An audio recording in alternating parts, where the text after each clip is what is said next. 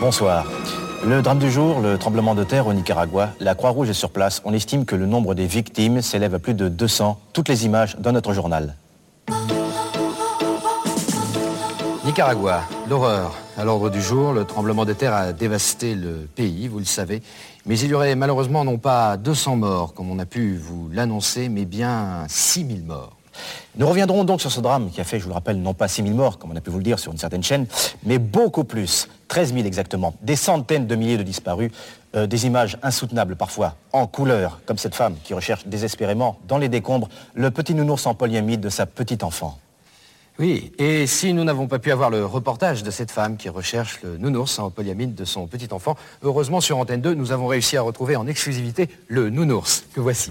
Mais l'actualité ne s'arrête pas là, heureusement. Le Nicaragua, on en a beaucoup parlé. Revenons plutôt à l'affaire de la petite Sibylline. La petite Sibylline qui a disparu mercredi dernier. Des images insoutenables, une interview des parents, des images poignantes. Ah, ah.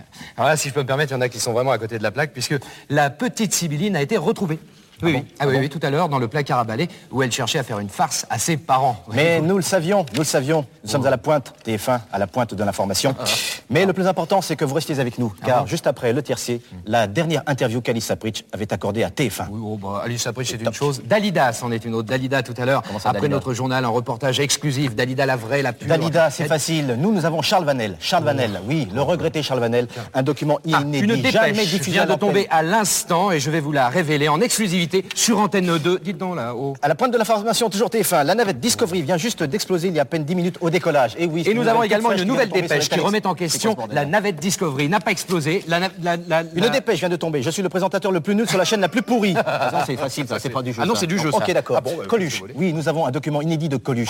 Deux sketchs inédits, jamais vus, jamais diffusés à l'antenne. Coluche, l'adorable Coluche. Coluche, le comics. Ah bon, monsieur le président. Coluche. Vous êtes sûr qu'il faut le faire Sarah, vous le connaissez. Je le fais, monsieur le président. Puisque vous le demandez, je le fais, monsieur le président. Et bien, restez avec nous sur notre chaîne sur Antenne 2. C'est quoi ça Puisque mon président m'a demandé une chose que vous allez regarder donc en direct. C'est la première fois qu'on le fait sur une chaîne. Ça vaut le coup de rester avec nous. Vous restez avec nous pendant ce journal, même jusqu'au bout. Il le faut. Je ne vous dis pas demain. Je vous dis à plus tard. Eh bien, c'est parti, messieurs, dames, bien le bonsoir. Nous sommes en direct pour la sixième émission de Radio Meute. Bonsoir à tous. Il y a déjà des gens qui sont dans le chat euh, avec nous. C'est merveilleux. Merci beaucoup d'être là. Euh, comme je viens de le dire, nous allons donc partager déjà la sixième émission. Et ce soir, une fois de plus, un, gros sujet qui nous attend. Euh, pour les personnes qui découvrent ce soir Radio Meute, et je vois qu'il y a déjà une personne dans le chat qui découvre ce soir cette émission, tout simplement, pendant près de une heure et demie et presque deux heures même une fois de plus ce soir, on va prendre un sujet d'actualité et on va essayer d'en discuter, d'échanger autour de tout ça avec euh, des intervenants et des invités. Et ce soir, on a un paquet d'intervenants. Euh, on est on est huit ou neuf, je crois, dans le chat ce soir. Il y a pas mal de monde, donc on va faire un petit tour des présentations. Euh, pour innover un petit peu, il y a déjà les amis qui sont dans mes oreilles et près de leur micro. Euh, je vais vous présenter un par un, évidemment, comme d'habitude. Et puis, vous allez me dire un petit peu comment vous avez vécu votre semaine de confinement, car une fois de plus, on vous parle euh, depuis chez nous, car on est comme vous, toujours en confinement. Et ce soir, nous retrouvons certains membres de l'équipe euh, qui nous ont un petit peu abandonnés la semaine dernière et qui nous ont manqué. Et bien sûr, nous retrouvons notre sniper euh, notre journaliste indépendante, Laurie Debove. Ah, bonsoir, mais non, ne vous avez pas abandonné. On avait simplement laissé les humoristes s'exprimer sur un sujet qui leur tenait à cœur. C'est bien vrai, mais vous nous avez manqué, Laurie Debove. Comment ça a été cette semaine? Écoutez, c'était une semaine fantastique et merveilleuse. Il s'est passé énormément de choses euh, à la fois intéressantes et à la fois inquiétantes dont je serais ravie de parler au cours de cette émission. Oh, bah écoute, on en parlera euh, grandement. Et il y a donc une deuxième personne euh, qui nous avait quitté la semaine dernière pour laisser la place à d'autres c'est bien évidemment notre experte des serres, c'est Julie Vernier. Ah, c'est très triste d'être connue pour ça, c'est vraiment experte d'un truc nul. bah pas du tout, elles sont stylées vos serres, enfin. Ah merci. Comment ça va? ça va très bien. Euh, semaine euh, au vert, euh, donc je me sens très privilégiée, très chanceuse, donc rien à, rien à signaler semaine sous le thème de la pâtisserie, n'est-ce pas? Ah, Non, parlons plus. On y reviendra. On ne peut pas être doué dans tous les domaines. Alors, évidemment, aussi autour de la table, nous avons notre André Manoukian à nous, notre experte de la chanson et du cinéma. Ah bah oui, c'est fait maintenant. Tu es notre André Manoukian à nous, Sophie Labruyère, évidemment. Bonsoir tout le monde. Comment ça va bien? Bah, ça va bien, hein. écoutez. Oui, il y a du sourire dans votre voix. Ouais, il y a du soleil, il y a des nanas, voilà. Oh là là. Et en plus, je crois qu'une fois de plus, à côté de vous, côte à côte, eh on le retrouve. Il est là maintenant, il a pris son siège. Il a pris son siège, maintenant il reste. Nicolas Mérieux, comment ça va? Mais ça va très bien, et vous tous même? Ah, Vous êtes jouasse encore. Hein. Vous êtes jouasse Mais vous savez, moi, dimanche, c'est activité potager. Il n'y a rien qui me rend plus heureux que faire du potager dans la vie. Mais c'est vrai qu'une fois de plus, il faut regarder les stories potager. Je me suis arrêté à la moitié, moi, mais je regarderai après l'émission la deuxième moitié, les stories potager. Euh, une fois de plus, autour de la table, nous avons aussi bien évidemment notre, notre homme à tout faire et euh, qui a des interventions euh, pincées. Pincé, oui, voilà, c'est pincé. C'est Rémi Touja. Bonsoir Rémi. Bonsoir tout le monde. Ça va bien? Ça va très bien, merci. Eh bien, écoutez, merveilleux. Et nous avons, une fois de plus, je vais essayer d'aller vite parce qu'on a vraiment du monde ce soir. On a Mathieu Duméry qui est là normalement. Bonjour à tous, ça va bien? Comment ça va Mathieu Duméry? Super, moi aussi je fais du potager mais sur mon, sur mon balcon.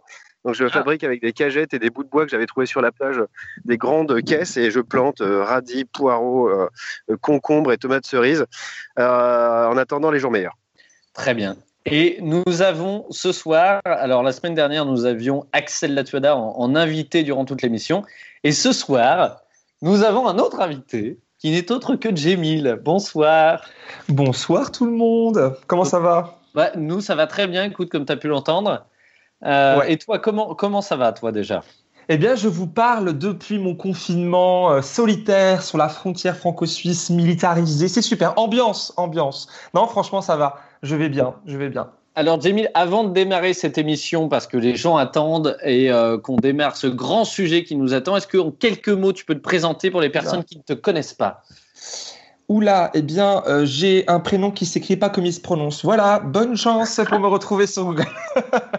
Donc moi, c'est Jamil, j'ai la trentaine, je suis euh, un artiste vidéaste engagé, voilà ce que je pourrais dire. Je produis des vidéos sur YouTube et, euh, et je suis très très souvent sur le terrain, d'abord sur le terrain d'abord, avant, avant le web, et je suis très frustré du coup depuis maintenant près d'un mois de plus pouvoir prendre de train et d'aller voir des gens. Voilà, donc je ne sais pas si c'est une bonne présentation, mais. Oui, si, je peux me permettre de réagir, parce que je connais très bien Jamil, et, et je m'inquiète en permanence pour lui quand je prends des nouvelles et quand je le vois, parce qu'il n'y a pas un seul jour de sa vie où il n'est pas en manif.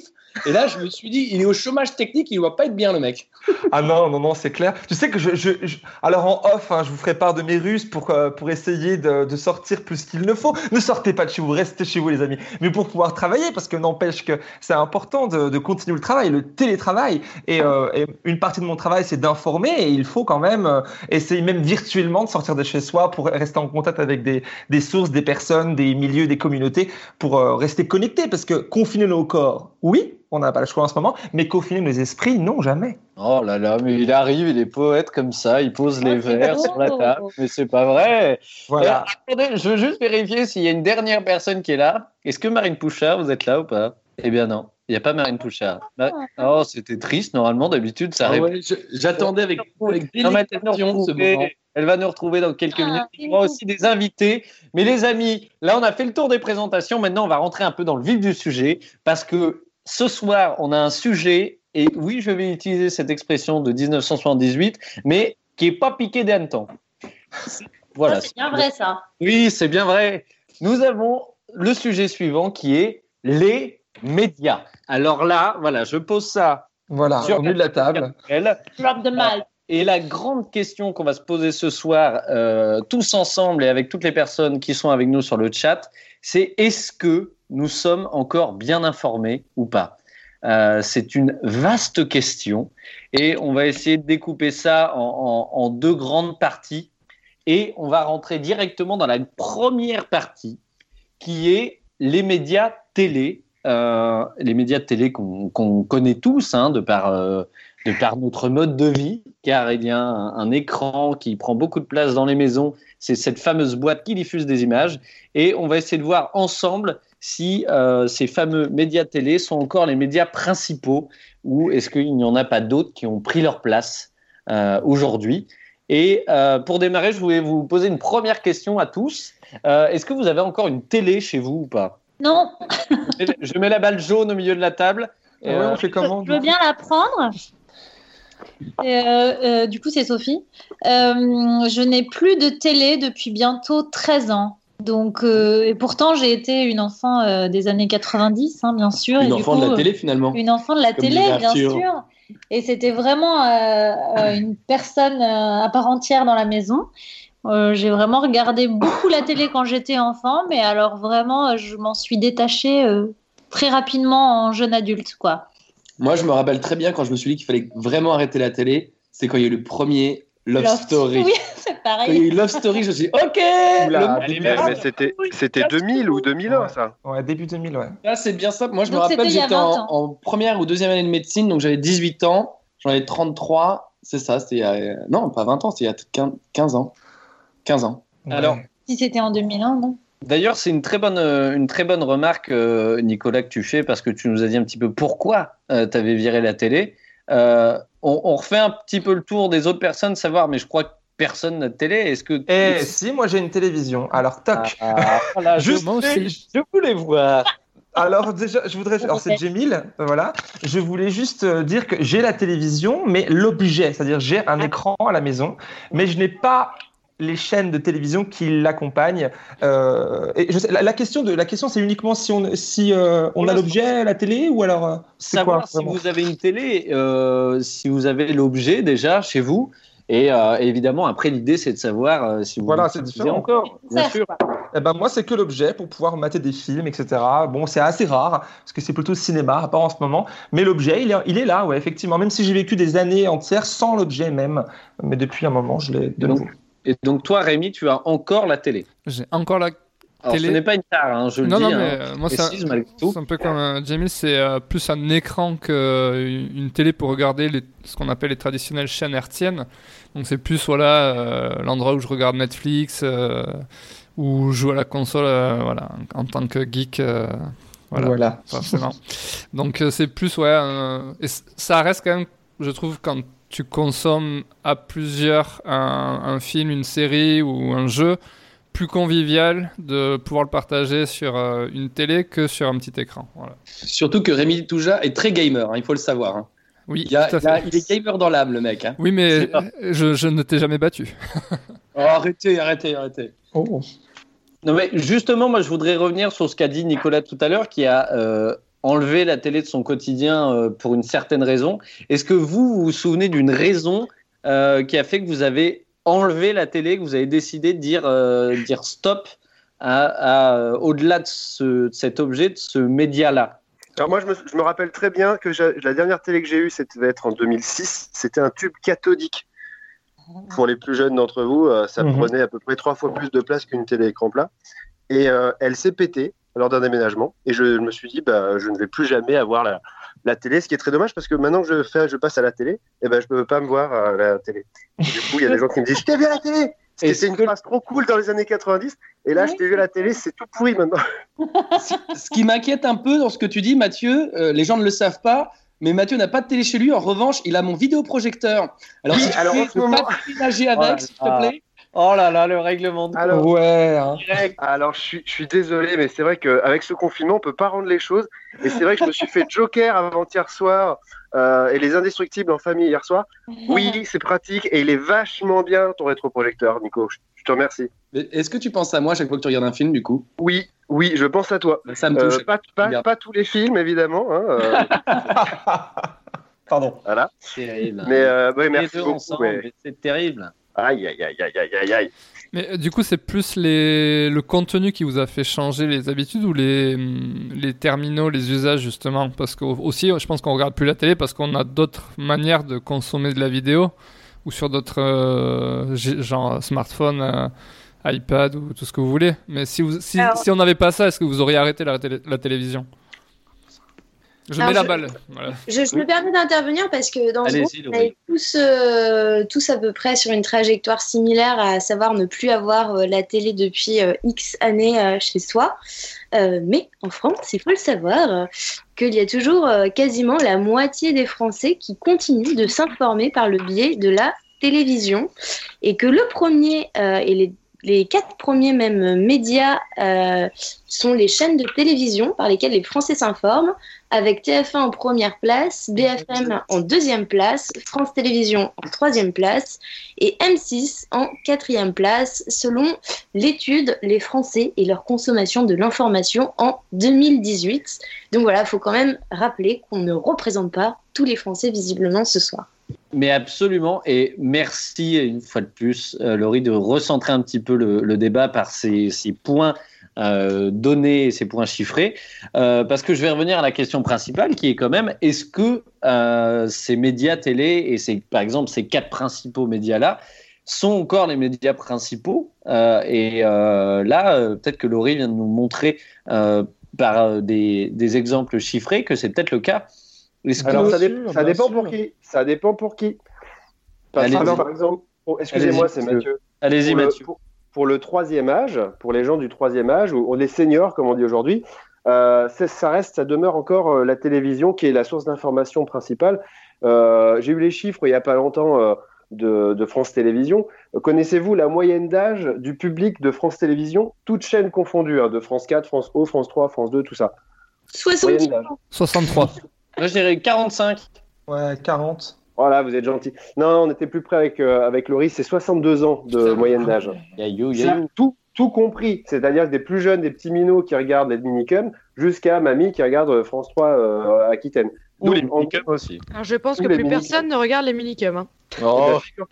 Figure-toi qu'ils ont relancé les minicums. Ouais, c'est horrible. Oh mon dieu Ouais. Non, c'était super. Ils ont bien relancé, c'est toujours pas sorcier. Hein.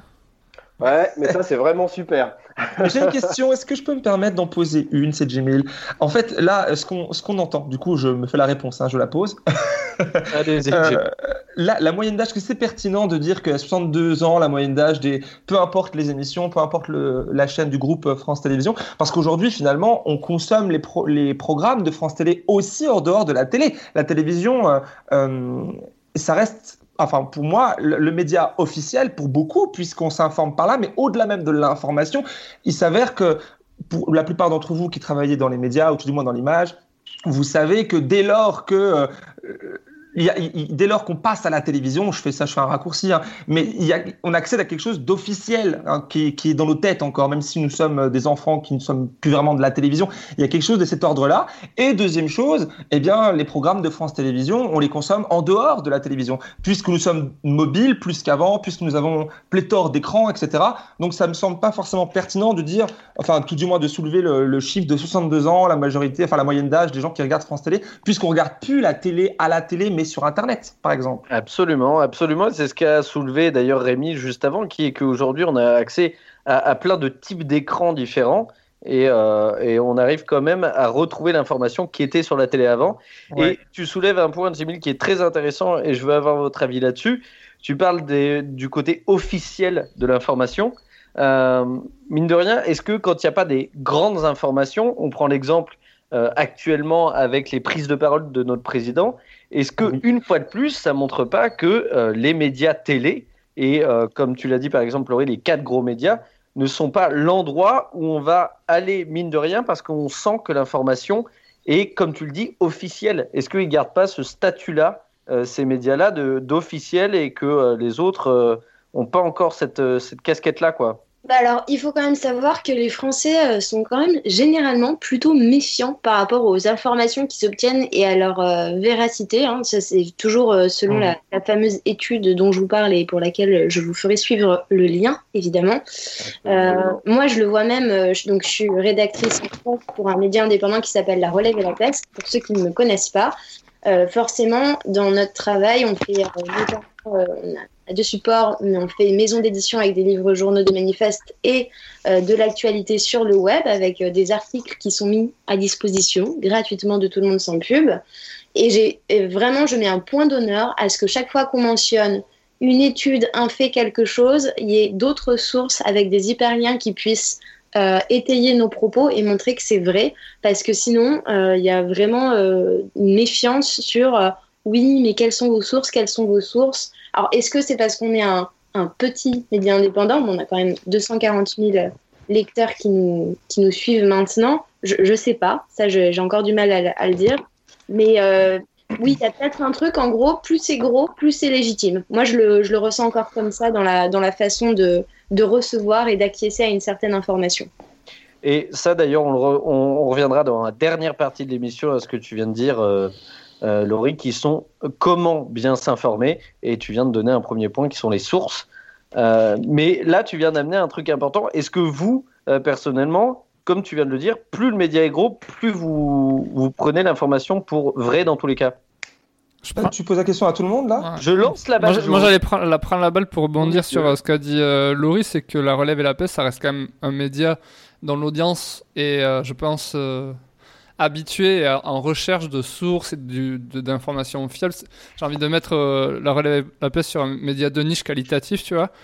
Et je sais pas si les gens qui consomment la télévision et les, enfin, les journaux télévisés mainstream et tout ça ont cette attente-là, tu vois.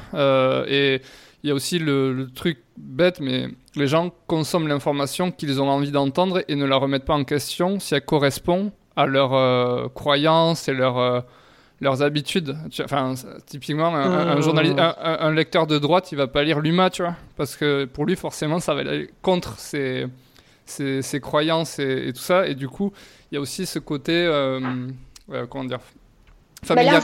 Vas-y, vas-y, pardon. Bah, merci déjà pour euh, tout ce que tu as dit sur la qualité euh, du travail qu'on fait à la relève. Après, ouais, c'est clair que du coup, là, on, approche plutôt une autre thématique qui n'est même pas la thématique de la confiance, mais la, la thématique de la, de la façon d'obtenir de l'information.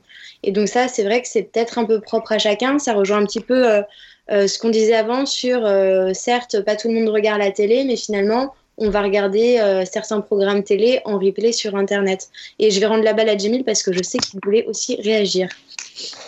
Alors, oui, effectivement, euh, euh, tu parlais, Laurie, à l'instant du fait qu'il y avait moins de confiance. Je ne sais plus si c'est le mot que tu as utilisé, mais que beaucoup de personnes voient maintenant, peut-être une majorité de personnes en France, tout du moins, donner aux grands médias classiques. Même si on voit qu'une majorité, c'est peut-être contraire, bah, continue à regarder. Il y, a, plusieurs cas en fait. Ça dépend des, euh, des groupes sociaux. Par exemple, parlons des, travailleurs et des travailleuses qui n'ont que quelques minutes par jour en rentrant du travail, s'ils ont une famille, etc., pour s'informer et ils ont pris l'habitude. Moi, euh, j'ai été bercé là-dedans, c'est-à-dire, euh, on m'a dit, à partir du moment, ils ont dit à la télévision, on a su à la télévision, j'ai entendu dire à la télévision, c'était une phrase qui revenait très très souvent durant mon enfance et ça, ça venait officialiser une, une, information. Alors, c'était il y a 20 ans. Aujourd'hui, c'est différent. Il y a, il y a eu tout, il y a eu l'épisode des Gilets jaunes qui est passé par là et euh, le dégagisme que ça a accompagné. Moi qui ai beaucoup documenté le, et puis vécu du coup euh, le mouvement de l'intérieur de, des mois durant, euh, j'ai pu voir grandir une, vraie défiance envers les institutions. Et dedans, on peut y mettre autant les politiciens, autant les institutions ça chante, comme on pourrait euh, nommer euh, TF1, SM6, etc. Donc il y a un vrai rejet de tout, mais après, de là-dessus, je finirai là-dessus, il y a le rejet, mais pas forcément les outils pour mieux s'informer, comment, quoi qu'est-ce, où, etc. Et pas forcément le temps même si là, dans le confinement, c'est de nouveau chamboulé et le temps a été ralenti, mais en termes général, on n'a pas forcément euh, le temps et les outils pour mieux s'informer. Quand je dis on, je mets tout le monde dans le paquet, hein. mais la défiance et le rejet est là, c'est évident. C'est la grosse nouveauté ces dernières années, je pense. en fait, il y a un truc aussi, c'est que là, tu dis, je l'ai entendu à la télé, je l'ai vu à la télé, c'était quelque chose qui revenait souvent. Maintenant, on a presque l'autre truc qui est, euh, je l'ai vu euh, sur Internet, mais ils vont, ils vont pas savoir euh, le redire.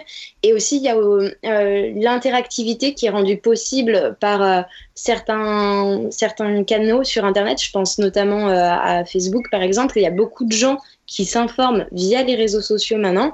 Et alors que pour la télé, et là, ils peuvent critiquer, commenter, partager, réagir, tu vois. Donc, ils se sentent finalement aussi partie prenante, alors que la télé, il y a plus un côté euh, je dispense euh, le savoir, l'information, et de toute façon, toi, tu es isolé euh, tout seul dans ton salon, ta chambre, ta cuisine, et tu ne peux pas réagir à cette information, c'est juste tu la prends telle quelle ou tu ne la prends pas.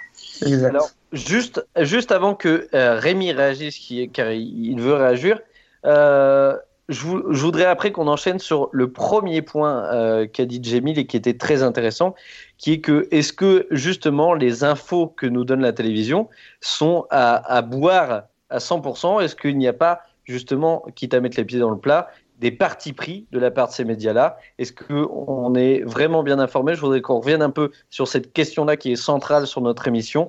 Je redonne la main à Rémi et après je vous laisserai revenir un petit peu sur ce point qui me semble assez intéressant, mais peut-être que Rémi vous Je vais essayer de, de faire un, un, mélange entre ce, que, ce sur quoi tu veux nous ramener, mais euh, je ne sais pas si vous avez lu sur la télévision de, de Pierre Bourdieu, euh, qui était assez intéressant dans la façon dont il l'analysait, dont il construit un journal télévisé. Et en fait, c'est surtout un journal télévisé de faits divers, selon son analyse, qui est là pour euh, un peu euh, hypnotiser notre cerveau, de façon à ce que les infos importantes passent comme ça et qu'on les, qu'on les accepte et qu'on les consomme de manière...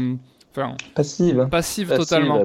Et, et, après, pour revenir aussi sur ta question, c'est posons la question à qui appartiennent ces, ces chaînes de télévision? Exactement. Absolument. Mathieu Duméry, vous vouliez réagir à ça? Oui, euh, je voulais faire un, euh, essayer de, de, de, de, parler de la télé. On va parler. Moi, j'écoute beaucoup la, la, radio en ce moment. Je suis sur France Info. Euh, la question, c'est la, rapidité avec laquelle il faut traiter l'info aujourd'hui. Et c'est valable pour euh, Twitter, c'est valable pour la télé, pour la radio. Aujourd'hui, on, l'a vu cette année, enfin ces, derniers mois, à quel point la vitesse avec laquelle il faut être le premier, avant l'AFP maintenant, il faut avoir une information. Et ça fait dire beaucoup de conneries aux journalistes avec l'affaire du pont de Ligonnès, le pauvre gars qui s'est fait chauffer, chauffer euh, en Écosse alors que c'était pas lui, en est un très bon exemple. Euh, cette course à la euh, rapidité nous fait perdre ce qu'il n'y avait pas encore il y a 20, 20 ans à peu près, parce que j'étais déjà journaliste il y a 20 ans, euh, c'est-à-dire le peu de recul qu'on pouvait s'octroyer en tant que journaliste et rédacteur en chef euh, d'un média, de se dire attends, attends, avant, avant de dire une bêtise, on vérifie quand même, on, y, on va faire gaffe. Aujourd'hui, bon, même les médias sérieux, ils font plus trop gaffe parce que même Le Monde en ligne, même en ligne, il faut être le premier, les premiers. Et là, ça, se, ça, ça, pose non pas le problème de quel média est le meilleur pour informer, mais plutôt parce que, comme on l'a dit tout à l'heure, tous les médias aujourd'hui ont une antenne numérique, donc Internet, donc il faut être vraiment très rapide et, et, très interactif avec ce qui se passe autour de nous. Euh, donc c'est plus la question de est-ce qu'on se donne le temps en tant que journaliste, tout le monde n'est pas la relève à la peste, pour, pour analyser l'info et faire du fond plutôt que de la forme à tout prix? Jimmy, tu voulais répondre à ce que, ce que vient de dire euh, Mathieu? Exactement, très très juste euh, ce que tu viens de dire, Mathieu. Je voulais euh, compléter par euh, nommer la bête, hein, peut-être le moment là, le, le, capitalisme. Et oui, parce que le modèle économique vient. Euh, je vous l'informe, enfin, je vous, je vous apprends rien, j'imagine bien, mais j'aime le dire, c'est-à-dire que il vient conditionner cette course, parce que le premier ou la première euh, qui tombera euh, l'information aura le plus d'audience et aura le plus de bénéfices, de bénéfices financiers et pourra euh, faire tourner la machine du média en question. Tout le monde est conditionné par ça, mis à part quelques-uns. On a cité la relève à la peste, on pourrait citer dans un autre registre le monde diplomatique, par exemple, qui ont d'autres modèles économiques soutenus par leur, leur audience. Moi aussi, avec ma chaîne YouTube, j'ai choisi, j'ai ce, cet avantage-là d'être soutenu par l'audience financièrement et du coup, j'ai pas à courir derrière la dernière actu pour pouvoir manger et faire, et faire tourner la machine. Pour moi, c'est autre chose, mais c'est un peu, c'est un peu le délire en fait. C'est important de, de contextualiser euh, et, de nommer la bête. La bête, c'est le modèle économique qui est problématique, qui nous fout dans la merde en ce moment avec euh, le flux tendu, que ça soit l'information, mais aussi on pourrait faire le point avec euh, l'aspect sanitaire, hein, le, le, manque de masques, etc. Ça aussi, c'est à cause du flux tendu, du court-termiste, etc. Et quand ça touche l'information, peut-être encore un, un, cran plus grave, pas forcément que le sanitaire, mais un cran plus grave parce que ben, ça vient euh, euh, détruire ce qui doit être au centre de la démocratie, puisque l'information dans un système euh, démocratique représentatif comme celui de la France, c'est le premier euh, contre-pouvoir qui, est, qui, est, qui nous permet de mieux comprendre le monde. Et là, même lui est tombé euh, du, de l'autre côté. Voilà ce que je voulais dire. Tu, fais bien d'en parler et justement on parlera dans la deuxième partie de, de ces fameux médias libres euh, et d'une autre façon d'informer. Il y a eu un mais euh, de la part de Sophie Labruyère peut-être qui voulait intervenir. Non, je crois que c'est Julie. Oui, j'ai cru reconnaître Julie Bernier qui voulait Julie. faire un mec, mec, mec. Moi, je voulais Bernier. dire juste un truc peut-être, et ça va dans le sens de ce qui vient d'être dit. Allez-y. Euh, entre la rapidité, je pense qu'aussi il y a de, il y a plus de médias qu'avant. Euh, au tout début, on accordait notre confiance à la télé parce qu'il y avait quasiment que ça. Il y avait une ou deux chaînes euh, d'infos euh, et, du coup, forcément, on avait confiance en elles parce qu'il y avait que ça. Aujourd'hui, euh, il y a pléthore euh, de, de, chaînes et en plus, maintenant, il y a Internet. Et du coup, ben, la confiance, elle est totalement remise en question, quoi. Absolument. Et d'ailleurs, c'est ce qui a été dit dans le chat euh, par une personne qui était euh, qu'avant, il n'y avait que la télé. Et il y a une autre question qui a été posée dans le chat et que je vous pose euh, juste avant qu'on ait peut-être Sophie Labrière, notre premier bonbon de la soirée. La question qui est posée par Felipe, qui est les journalistes travaillent-ils pour leurs lecteurs ou les annonceurs? Et bah, du coup, tout dépend des journalistes et euh, des médias pour lesquels ils travaillent, parce que effectivement, euh, c'était euh, l'ancien patron de TF1 en 2004, Patrick Lelay, qui avait dit ce que nous vendons à Coca-Cola, c'est du temps de cerveau humain disponible. Donc, on voit que dans les gros médias, ils travaillent plutôt pour les annonceurs et qu'ils ont des, des objectifs de, de résultats. Et euh, pour les euh, médias indépendants, au contraire, bah, puisqu'on est indépendant, donc on dépend ni de subventions publiques, ni de financement privé, ni de pub. On dépend à 100%, comme Génil dépend à 100% de son Tipeee, nous on dépend à 100% de la vente de nos ouvrages. Et bah, du coup, on travaille pour nos lecteurs et pour euh, notre éthique, en fait, notre déontologie. On suit la charte de Munich et, euh, et on essaye de donner une information qui ne soit pas juste une information brute, mais une information remise en contexte avec un minimum d'analyse. Alors Laurie, juste, tu voulais revenir, je crois, sur la notion de flux tendu. Oui, bah, ça va un petit peu avec ce que je dis, c'est que, alors ça, c'est plutôt l'effet euh, information, euh, réseaux sociaux et euh, les notions de buzz qui sont rentrées dans le milieu de l'information, somme toute encore assez récemment. Et l'idée, c'est d'avoir euh, le scoop en premier, l'info chaude en premier, faire le, faire le buzz. Avant, on appelait ça un scoop, maintenant, on appelle ça un buzz. Et, euh, et du coup, ce qui fait qu'il euh, y a plein de gens ou de journalistes qui vont euh, parfois se dépêcher d'écrire à propos de quelque chose pour essayer d'atteindre ce fameux buzz et sans prendre le temps de couper, croiser les infos, bah, de faire un travail journalistique en fait et d'avoir du vrai recul là-dessus. Sophie Labrière, vous vouliez rebondir euh, sur tout ça avant qu'on passe à notre petite pause musicale Pas du tout, c'était Nicolas Mérieux. Oh, bah, Ah, bah oui, non, mais parce que moi, les amis, pardon, allez-y. J'aimerais aussi rebondir parce que je suis, je, euh, je- je travaillais et je continue de travailler avec le service public. Oui. Parce qu'on parle des, des groupes privés euh, d'information et des groupes indépendants, mais il y a le service public et qui est quand même encore euh, un des seuls endroits de grosse audience où les journalistes font un travail remarquable. Je veux je pense notamment à France 2 qui diffuse Cache Investigation et à tout le travail que fait Première Ligne Production et qui produit essentiellement des programmes euh, pour le groupe France Télé. Moi-même, j'ai travaillé mon programme La Barbe pour le groupe France Télé pendant cinq ans. J'étais diffusé sur France Info. Et, euh, on fait des gros travaux de recherche, de, de, fond, et on est libre vraiment d'informer sans, censure, quoi, vraiment. Et, euh, pourquoi? Parce que le service public dépend beaucoup moins que les groupes privés de, des publicités, puisque c'est le service public qui est en partie financé par, par les impôts de tout un chacun. C'était important de préciser ça, euh, qui plus est, de par ton expérience, Nicolas. Oui. Euh, Jamil, tu voulais un, un- un petit dernier mot? Oui, un petit euh, dernier mot. Peut-être qu'on conclue cette première partie.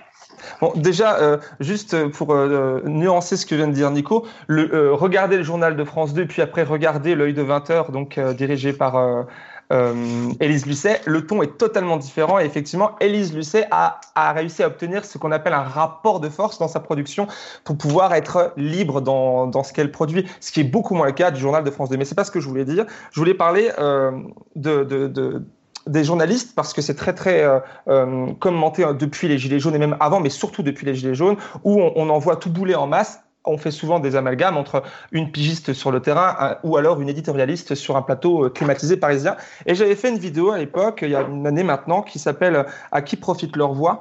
Et où euh, j'essayais d'expliquer en quelques minutes les, euh, ce qui différencie Rutel Krief de Laurie, par exemple.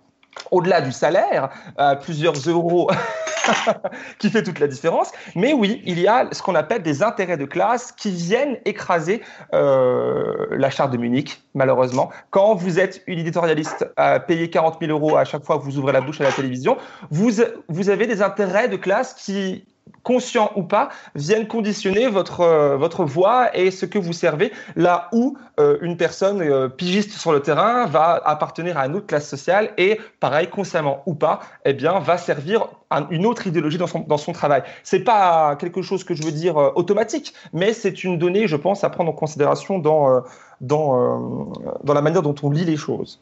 Voilà ce que je voulais dire. Est-ce que, les amis, pour conclure un petit peu cette première partie, est-ce qu'on est d'accord qu'avec des nuances, mais malgré tout, le poids de ces médias-là euh, a encore une importance euh, fondamentale dans nos foyers euh, aujourd'hui en France? Est-ce qu'on peut conclure un petit peu en disant ça? La télé reste un média officiel, c'est évident. Tout du moins, ils font tout. Je me permets de répondre encore, hein, mais ils font tout pour. ils font Si Macron et, et, tout ce qui est officiel, donc si les institutions utilisent les médias classiques, donc TF1, etc., euh, pour euh, euh, le principal canal de nous informer, de, de, rentrer en contact avec nous, c'est bien premièrement parce que ben, la plupart des gens ont encore ce, ce dispositif physique à la maison, et puis aussi parce qu'il touche en premier lieu l'électorat, Hein, les personnes qui vont encore voter pour les personnes qui s'expriment à la télévision. Je pense que ça, c'est une donnée principale. Les gens qui regardent Netflix, etc., qui regardent Internet, sont souvent, alors je fais peut-être un, raccourci, mais des gens qui votent plus ou qui réfléchissent à un monde nouveau, etc. Donc, c'est plus les gens à convaincre, il y a peut-être ça. Et puis ensuite, après, ils ont intérêt parce que c'est plus facile de corrompre, encore une fois, une chaîne de télé qu'on maîtrise euh, plutôt que tout un réseau Internet euh, que nous maîtrisons nous. C'était un bout de réponse. Hmm. Est-ce qu'il y a d'autres personnes qui veulent réagir un petit peu sur... moi, moi, je veux bien réagir un petit peu parce que ça reste aussi, c'est vrai que ça reste un média central pour une grande majorité de la population vieillissante et quand même qui est très représentative, mais euh, les chaînes de télévision ont su, ah, peut-être en retard, mais rattraper leur retard et s'installer un peu partout sur Internet. Mhm. sur YouTube, euh, enfin, pas forcément que pour de l'information, mais ils adaptent aussi leurs programmes pour qu'ils soient euh, consommable via euh, Twitter, via euh, YouTube, via Facebook et tout ça.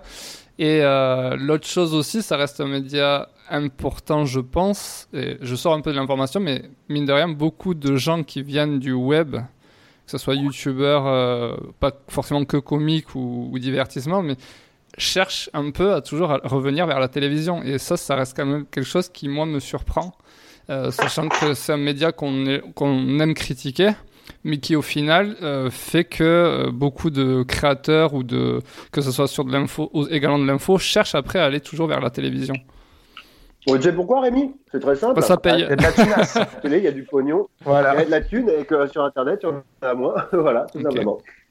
C'était l'intervention de Mathieu Dibéry qui est en train de manger. Ah merde, je fais du bruit, je bouffe des pistaches. Mais non, il n'y a pas de souci, mais vous vivez votre vie. Vous savez bien qu'on est naturel ici sur Radio Meute. On, vit notre vie. On va au chiottes alors. Oui, bah allez au chiottes si vous voulez. Allez, écoutez, les amis, pour conclure là-dessus, je crois qu'on va donner la parole à Laurie Debov qui veut rebondir. Et puis ensuite, on va se faire ce petit bonbon. Euh, Laurie Debov. Tout à fait. En fait, euh, ce que je voulais dire, c'est que là, on parle des différents euh, supports pour avoir de l'information comme s'ils étaient tout le temps dissociés les uns des autres, alors qu'il il y a beaucoup de gens qui vont regarder la télé et regarder leur tablette ou leur smartphone en même temps et tweeter et réagir à ce qu'ils voient à la télé.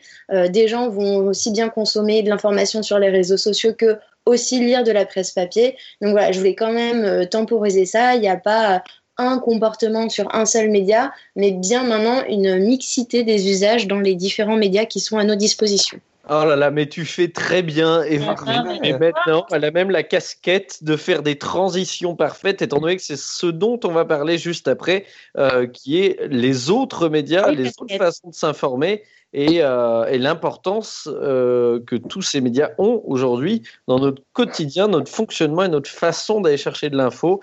Mais avant ça, on va se faire une petite pause musicale avec Sophie Labruyère. Qu'est-ce que vous nous proposez ce soir en premier bonbon?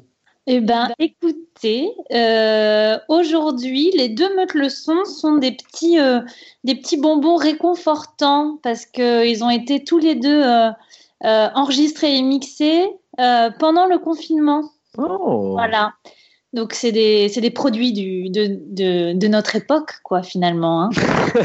euh, et donc, le premier, euh, eh ben, peut-être que tu peux aussi en dire un petit mot. C'est, c'est le premier morceau, euh, enfin, en tout cas, c'est le premier extrait d'un projet musical de Cynthia, une jeune fille qui a une voix doucement rock, qui est super euh, super euh, intéressant. Enfin voilà, on a hâte d'en entendre euh, plus de la part de cette jeune fille. Euh, le morceau s'appelle Solo. Et est-ce que tu veux en dire un peu plus, Benjamin? Moi, j'en dirai un peu plus après. Je me dis, écoutons-le. Et puis, et puis c'est parti, quoi. Allez.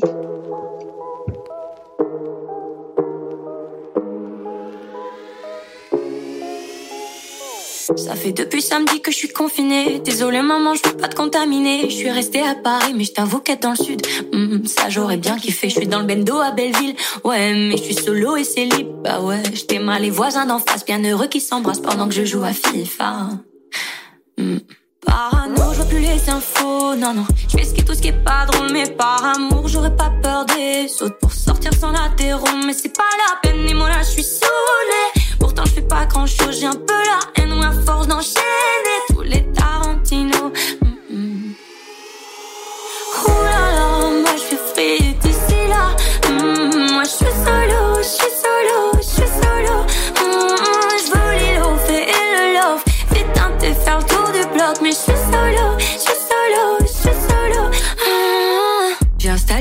Mais j'assume pas trop. Je veux parler à quelqu'un, j'ai le slide auto. Mais au bout d'un quart d'heure, ça me donne le mal de cœur. Hmm, Je préfère aller dodo, je tente le sport à la maison. Mais je préfère bouffer à balle sans raison. J'étais mal les voisins d'en face, bien heureux qui s'enlacent. Moi j'enfile ma cinquième glace. FaceTime, apéro, hmm, satisal Molo, molo, fonce dalle. Kilo, body, kendall. À la FaceTime, apéro hmm, Toute la night, gadji, gadjo Snapchat, et lipido Time comme Marco Polo. Ouh là là, moi je suis free d'ici là. Mm, Moi je suis solo,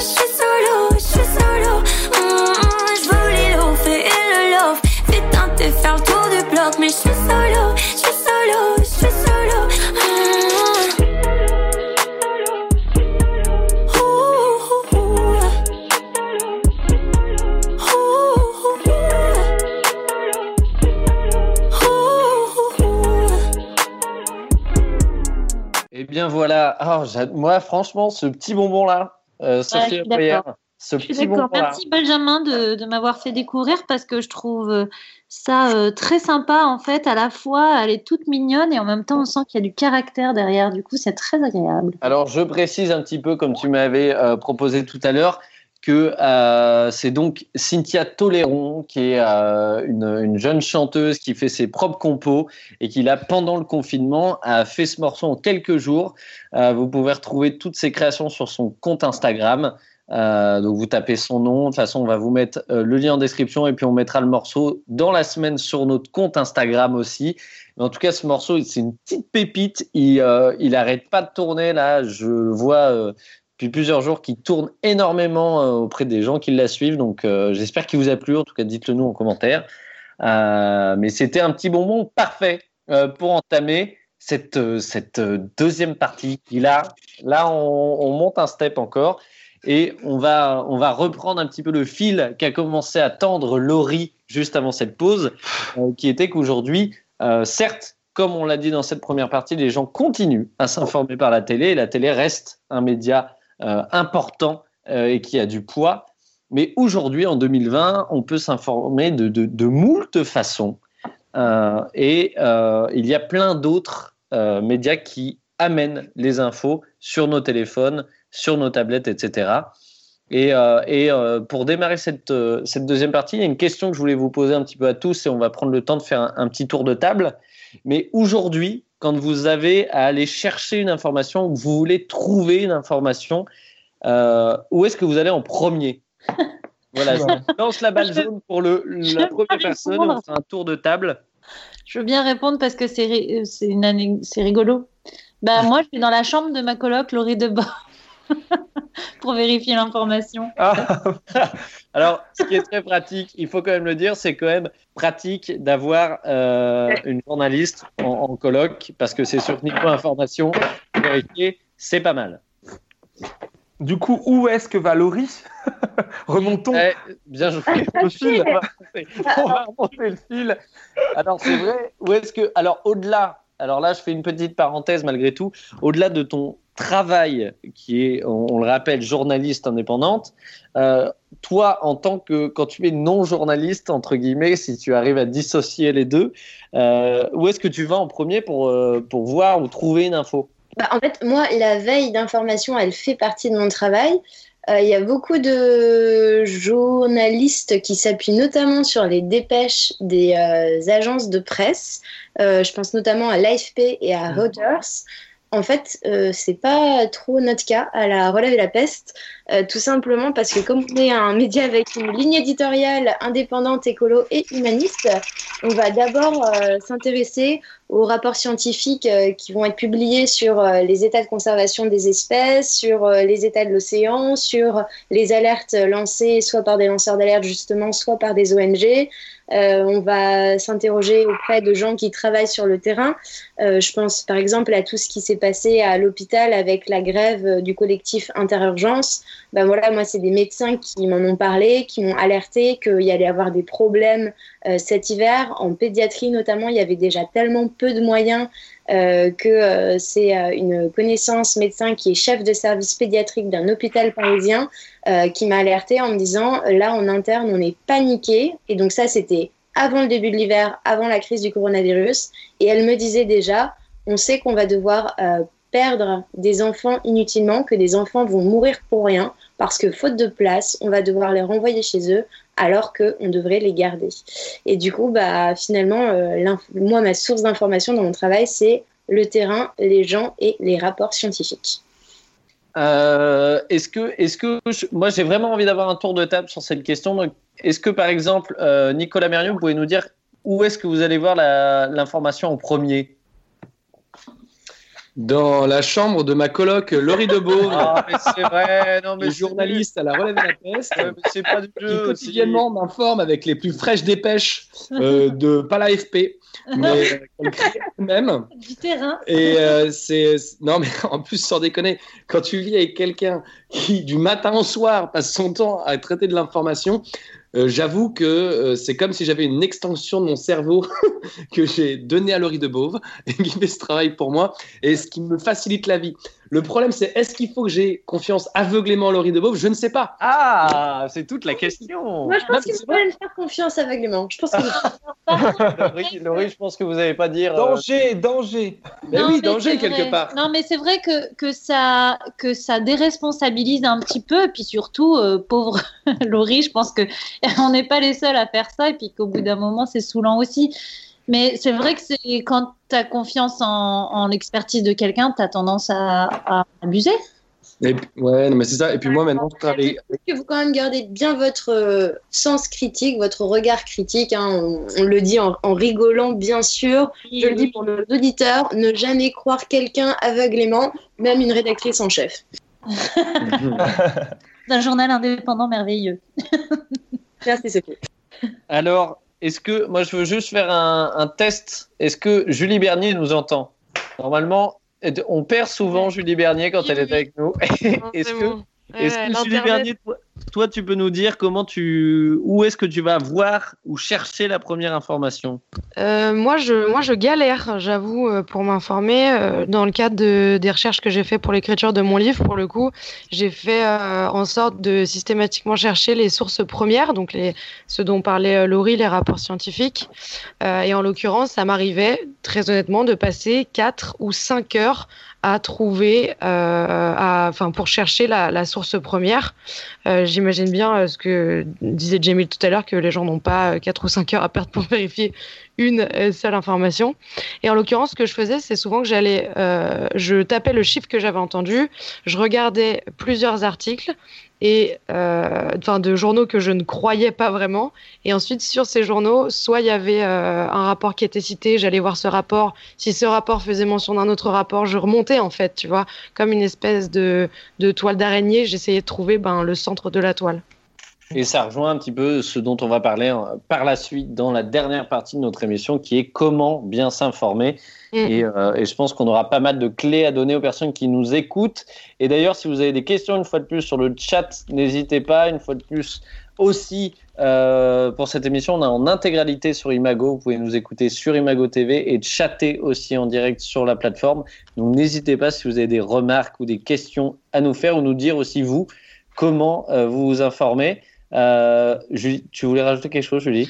Oui, je voulais rajouter quelque chose, euh, mais c'est sur un autre sujet. Enfin, sur un autre sujet. Non, on va pas parler de cheeseburger, évidemment, mais euh, par rapport à l'information, je me dis, au-delà de, effectivement, la, télé et les réseaux sociaux, les médias en tant que médias qui diffusent vraiment de l'information, en fait, on est tous pour moi, on est tous devenus un média, on incarne tous un média, on est tous Oh là là influenceurs de nos pères, on est influenceurs de, de qu'on le veuille ou non. Nous euh, qui avons un petit peu de communauté, encore plus ceux qui en ont énormément, mais aussi euh, chaque personne sur son profil en partageant de l'info avec ses amis, etc. Euh, comment on fait dans cette vague de, de, d'informateurs pour euh, ben, sensibiliser, sensibiliser à, la- à- à la bonne information les sensibilisateurs. Euh, je sais pas, enfin, je, me pose cette question de comment on peut euh, faire en sorte que euh, les personnes partagent de l'information en conscience, alors qu'aujourd'hui on consomme l'info comme on consomme tout court, en fait, beaucoup trop, euh, beaucoup trop euh, en abondance. Donc euh, voilà, peut-être Ah, Jamil a une. Oui, oui, peut-être. Et après, on, on demandera à Mathieu Duméry parce que je crois savoir qu'il a une réponse qui, qui peut nous intéresser et, et- et lancer un petit peu un, un autre point. Mais Jamie, est-ce que tu veux peut-être rebondir sur euh, la parenthèse que vient d'ouvrir euh, Julie? Euh, rebondir, oui et, et non, enfin, c'est participer à la discussion, bien sûr. Euh, pour ma part, euh, la, la veille, euh, la veille, je la pratique aussi euh, pour euh, la création de vidéos, mais même si le terrain est, est privilégié, l'exemple de Laurie est parfait, hein, d'avoir des contacts dans tel ou tel corps de métier, etc. C'est primordial pour pouvoir être le mieux informé de ce qui s'y passe, même si la personne en question sur ce terrain-là, elle voit les choses à travers son propre prisme qui est ben, elle-même. Donc euh, c'est très très compliqué d'atteindre ce qui n'a pas encore été prononcé ce soir, l'objectivité euh, de l'information, ou plutôt la neutralité, parce que là, l'objectivité, c'est- pas possible. En fait, on est tous plus ou moins subjectifs. La neutralité de l'information, c'est autre chose. Euh, en fait, depuis le début du confinement, j'anime une émission sur ma chaîne qui s'appelle Seuls Ensemble, où je fais intervenir des gens, puisque je peux pas aller vers eux. Euh, je- ils viennent vers nous à travers des capsules vidéo qu'ils font avec leur smartphone, du coup depuis leur ville, depuis leur boulot, depuis leur confinement, etc. Euh, Il y a eu une personne qui était infirmière, une autre personne qui était ouvrier du bâtiment, enfin voilà. Et ça reste la première source d'information pour moi. Je répondais à la question principale là, depuis Ouais, tout à bien sûr, bien sûr. Voilà. Et ensuite, pour rebondir, là, on se dit, bon, ben ouais, on est mal informé parce que, bon, bah, certains jouent pas le jeu, etc. Moi, je pense qu'il serait euh, intéressant de créer une sorte, bon, après, c'est pas nous qui décrétons ça, mais qu'il puisse exister un- une sorte de conseil déontologique du journalisme, c'est-à-dire qu'on puisse contrôler, puisqu'il sera impossible que chacun d'entre nous puissions trouver 5 heures, comme a pu le faire euh, Julie pour son livre ou, euh, ou Laurie parce que c'est son métier. Si, elle peut dépenser 5 heures de son temps pour le faire, c'est que c'est son métier et qu'elle est financée pour ça. Et c'est pas le métier de ma mère qui, euh, fait autre chose, c'est pas le métier de mon voisin. Et pourtant, on doit tous pouvoir s'informer correctement. Et, et donc, il faut qu'on puisse financer des personnes, et tout, du- pourquoi pas un conseil déontologique journaliste qui, puis, qui peut nous garantir un journalisme euh, de qualité, et donc en dehors. Comme, le, comme disait Macron, je finirai là-dessus, il y a quelques, quelques jours, vous vous souvenez-vous, quand il était sur TF1, il disait, sans le penser bien évidemment, euh, il y a des biens et des services qui doivent être en dehors du marché. Eh bien, la santé, c'est le cas, et l'information aussi. Euh, donc, mais bon, comment le mettre en place dans un État qu'on détruit tous les jours? Telle est la question. Alors, moi, je, je veux quand même préciser qu'il y a une instance euh, euh, publique qui existe qui s'appelle le Conseil supérieur de l'audiovisuel. Oui, le CSA, oui, mais bon. qui est censé euh, quand même justement réguler ce qui se passe ou ce qui passe pas en audiovisuel. Donc boire avec modération, c'est eux. Bouger, manger quand, enfin bouger quand il y a une pub pour de la nourriture industrielle dégueulasse, c'est eux aussi. Et surtout, et là je tiens à parler d'eux parce qu'ils font un travail incroyable. Il y a Acrimed qui est Acrimed. Acrimed, alors ce n'est pas euh, un- une instance publique, du coup c'est une association française indépendante et quelque part, est-ce que ce n'est pas mieux, n'est-ce pas, de créer des médias? Donc c'est un observatoire des médias qui a été créé en 1996 à l'initiative d'Henri Mahler. Euh, dans la foulée du mouvement social de novembre-décembre 95. Et en fait, euh, Acrimed, il va réunir à la fois des salariés, des professionnels des médias, mais aussi des chercheurs des universitaires. Et eux, ils vont vraiment euh, déceler la neuve langue euh, des gens qui vont pouvoir. oui, l'écho me perturbe, merci de le, préciser. Et donc, en fait, eux font vraiment un travail de veille autour de ce qui se raconte dans les médias, notamment les gros médias traditionnels. Et, euh, et dénoncent, en fait, ils dénoncent euh, l'effet du réalisme et. euh, pardon, désolé. Désolé, les beaucoup. En Oui, c'est le micro de Mathieu, je pense que. Qui... Bah non, c'est pas moi. Si, si, si, si, coupe le On voix entend pour voir. On entend des enfants. Ah, c'est ma fille. Voilà. Bon, bref. Acrimed se donne pour but d'intervenir publiquement par tous les moyens à sa disposition pour remettre en question la marchandisation de l'information, de la culture et du divertissement, ainsi que les dérives du journalisme quand il est assujetti au pouvoir politique et financier et quand il véhicule le prêt-à-penser de la société de marché. Et je voudrais juste, je ne sais pas si je peux le, le dire en même temps, Acrimed, avec le monde diplo, avait publié une carte extraordinaire dans le monde diplomatique où on voyait le- les liens euh, de, de financiers, de propriété avec, euh, je ne sais pas si vous voyez de, la carte dont je parle. Si Oui, c'est un organigramme qui, est, qui montre tous, tous les médias à, quel Qui possède quoi Exactement, ils voilà. appartiennent à cinq groupes en tout. euh, c'est effrayant. Et alors, Et on vous mettra le lien d'ailleurs. euh, pour- absolument, j'allais dire, on partagera le lien. Et les amis, je me permets de vous couper parce que dans quelques minutes, on va recevoir notre premier invité. Et je voulais avoir la parole de Mathieu Duméry juste avant, de savoir un petit peu comment toi tu t'informais. Euh, euh, c'est terrible parce que euh, moi, je vais beaucoup sur Twitter. Euh, Twitter, c'est une espèce de boulimie d'informations. Tu, tu coupes Twitter, tu te rebranches derrière 40 secondes plus tard. le top tweet, il a changé. Les, les centres d'intérêt vont et viennent. Plus rien ne fait scandale.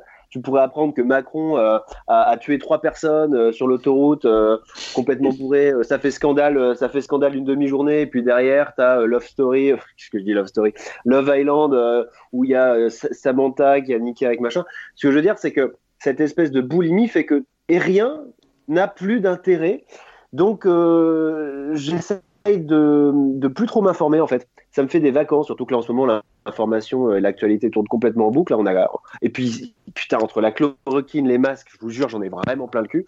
Euh, donc je m'informe un peu moins qu'avant. mais voilà, Twitter était mon et, et en tout cas Twitter est la graine qui va me susciter mon intérêt pour ensuite aller euh, lire d'autres choses, dont la relève et la peste. hein. Je suis payé 10 euros à chaque fois que je prononce la relève et la peste. Euh, Alors, c'est. Twitter, Twitter éveille ma curiosité et ensuite je quitte Twitter pour aller me, me renseigner euh, par ailleurs. Et je dirais même que euh, Twitter me donne envie de dire à la plupart des gens, et comme le disait Julie tout à l'heure, nous sommes toutes sources d'informations. Euh, quand tu rien à dire, euh, ben, faut fermer ta gueule à un moment, hein, parce que tout le monde ouvre sa gueule tout le temps. Et euh, voilà, ça devient un peu, ça devient un peu. Et puis ça fait de la pollution numérique. Voilà. Bah, justement, à ce propos, Twitter, je trouve que. Alors, euh, vous aimez sans doute et tout, mais moi, je trouve que c'est contre-productif, quoi, cette, euh, cet élan de logorer. euh, Enfin, c'est. C'est vraiment, euh, moi je trouve qu'il y a trop euh, de partout, n'importe comment, que ça fait digresser et que, enfin voilà, du coup je trouve, moi ça me parle pas quoi. Mais est-ce qu'on ne revient pas, Sophie, à ce qu'on disait tout à l'heure, qui est ce fameux flux d'infos continu? Et ce que soulevait aussi Julie sur le fait qu'aujourd'hui, on partage tous de l'information. Twitter est un exemple concret de ça, où on partage tous de l'information continuellement. Euh, moi, pareil, j'avoue que je ne suis pas un fervent défenseur de Twitter parce que j'y comprends rien non plus. Mais euh, il est vrai que c'est une base aussi d'informations importante. Et euh, ça amène ce point qu'avait dit Julie tout à l'heure, qui est qu'aujourd'hui, on partage tous de l'information. On est tous un peu, via nos, réseaux sociaux, un petit réseau, un petit média à nous. Alors que je.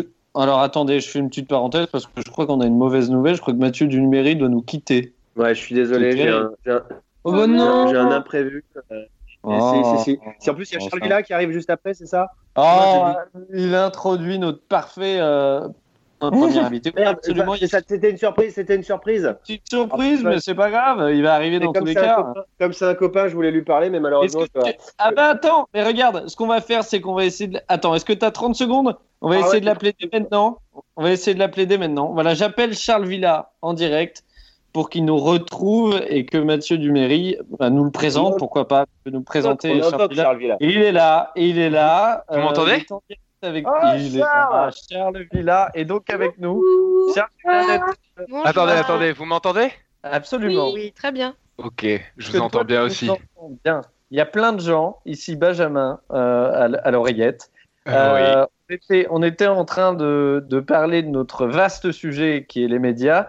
Et puis Mathieu Duméry devait partir. Ah non, il reste. une surprise. Et, bah oui, bah essaye de le convaincre. Hein. Mais euh, Mathieu, voilà, il t'as t'a- fille avec toi? Oui, oui, j'ai ma fille avec moi. Ah, c'est pour ça alors. Ah oui, oui, oui, oui, il y a des, il y a des, il y a des, il y a des choses qui ne, voilà, je, je, je- il y a des imprévus, il y a des, Des des, priorités. des, Le devoir. des le impondérables. Est-ce que, Oh, est-ce que mais Matt- c'est dommage. Fallait me faire Ouais, venir en même temps que Mathieu. On aurait, on aurait fait exploser la radio connerie, Je Charles. savais pas qu'il partait, Mathieu. Mais Mathieu, est-ce que, est-ce que tu as 30 secondes qui laissent le temps à Charles Villa de se présenter en quelques mots pour les gens qui ne le connaissent pas et que tu lui poses une question avant de partir? Est-ce que ça vous va ça? Ah oui, avec plaisir. Allez, on fait ça. Bah, Charles, tu as quelques, quelques secondes de te présenter auprès des gens qui ne te connaissent pas et qui ne savent pas ce que tu fais dans la vie. D'accord, bonjour à toutes et à tous. Euh, je m'appelle Charles Villa, je suis euh, journaliste et je travaille pour un média en ligne qui s'appelle Brut et qui diffuse euh, du contenu vidéo informatif sur les réseaux sociaux uniquement. Voilà. C'est concis, c'est clair, c'est pif et paf et pouf. Euh, Mathieu Duméry, est-ce que vous avez une question à poser Oh. à notre invité avant de Il y a une partir? Quelque connerie. chose qui peut peut-être nous Ah non, lancer. Non, un truc sérieux parce qu'on Il va dire une connerie. parti, Il sait qui part après, il va dire une connerie. Non, non, mais j'ai, j'ai, euh, j'ai euh, Charles Villa, ce qu'il n'a pas, ce qu'il a pas précisé dans son, dans son, dans sa petite présentation là, c'est que c'est, euh, c'est un journaliste de terrain euh, plus plus, euh, ce qu'on appelait à l'époque les reporters de guerre, euh, les, les envoyés spéciaux de l'extrême. Euh, j'ai, parlé il y a pas longtemps avec un, un envoyé spécial euh, de France Télé, Vincent Nguyen, que je sais pas si ça vous dit quelque chose, euh, qui, est, qui est quand même une grosse référence en matière Ouais, de, de, de grand reporter. Et quand je dis que je connaissais Charles Villa, il a fait Ah ouais, ah ouais. Et là, là, je me suis dit T'es Ouais, sérieux ouais, carrément. Ouais, je suis sérieux. Mais tu sais que Vincent, je- il a, je oh, déjà on se connaît pas, mais il a, il a, il a, ce mec, il a 30 ans de carrière presque. C'est, euh, un monstre. Ouais.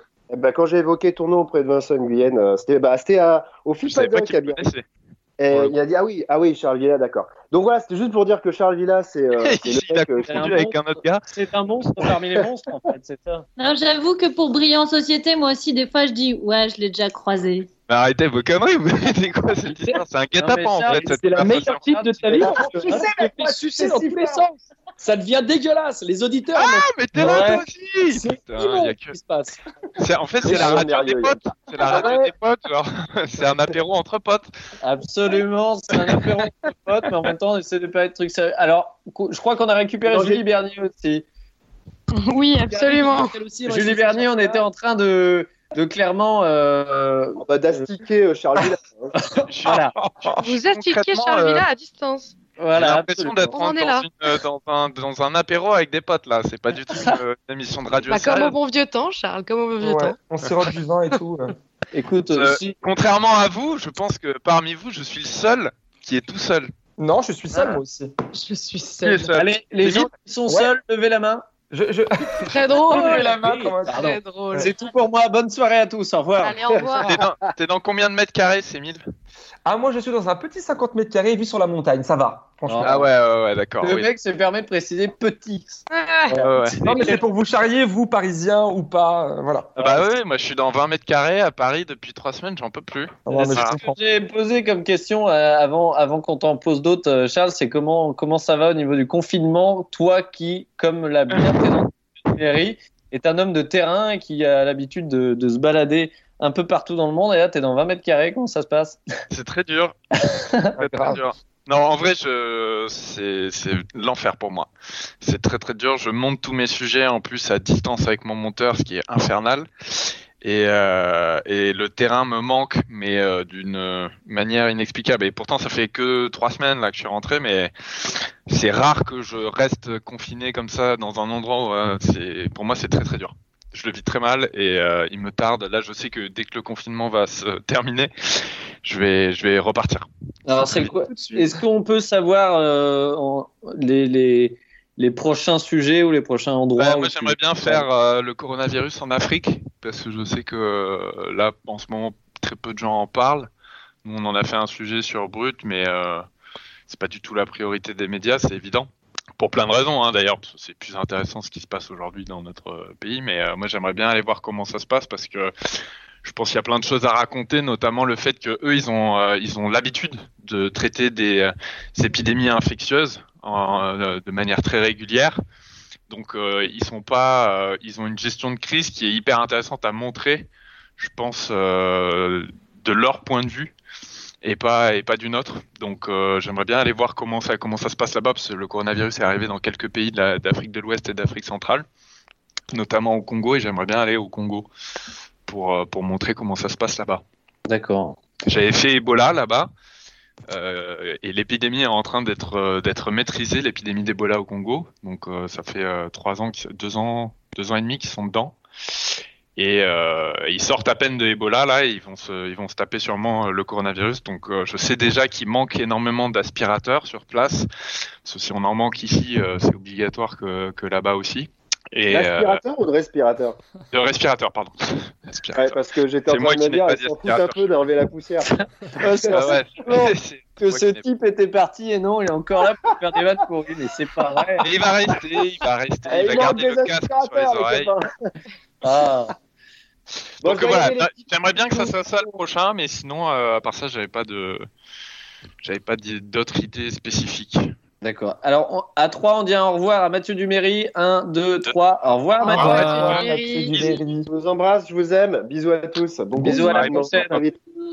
Alors, Charles, juste pour te remettre un petit peu le cadre avant qu'on on pose peut-être d'autres questions, parce que je pense qu'il y en a plein qui veulent te poser des questions. On a parlé euh, principalement au début euh, des médias de télé et du poids encore qu'ils peuvent avoir et, euh, et de l'importance qu'ils ont dans le foyer des Français euh, et des gens en général. Et là, on a un petit peu euh, dérivé en deuxième partie sur les nouveaux médias, les nouvelles façons de s'informer. Et toi, tu l'as bien expliqué, tu travailles pour un nouveau média, on peut le dire.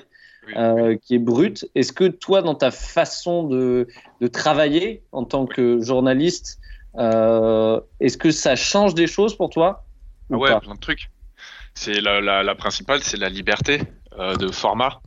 Euh, sur Brut, euh, moi je peux faire euh, ce que je veux là où quand je travaillais euh, à la télé, j'ai pas mal bossé à la télé aussi sur le service public, notamment pour France 5 RT, et je travaillais dans des formats, des cases, donc avec des minutages très précis, une ligne éditoriale, un ton, une voix off, là où chez Brut je fais ce que je veux.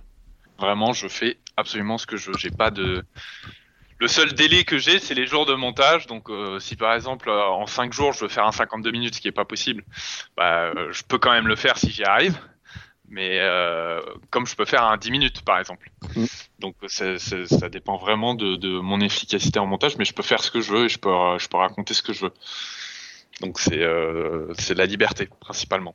Et est-ce que, est que, je me permets d'enchaîner une autre question avant que Rémi t'en pose une, mais est-ce que tu sens le, le poids que vous avez aujourd'hui dans, dans, le, dans la sphère de, des médias et je mélange les réseaux sociaux et tout le bordel est-ce à la fois brut et à la fois toi aussi, est-ce que tu sens euh, que euh, le travail que tu fais maintenant depuis plusieurs années, ouais. avec tes reportages sur le terrain, tes documentaires, etc., est-ce que tu sens le poids que ça a euh, Ok.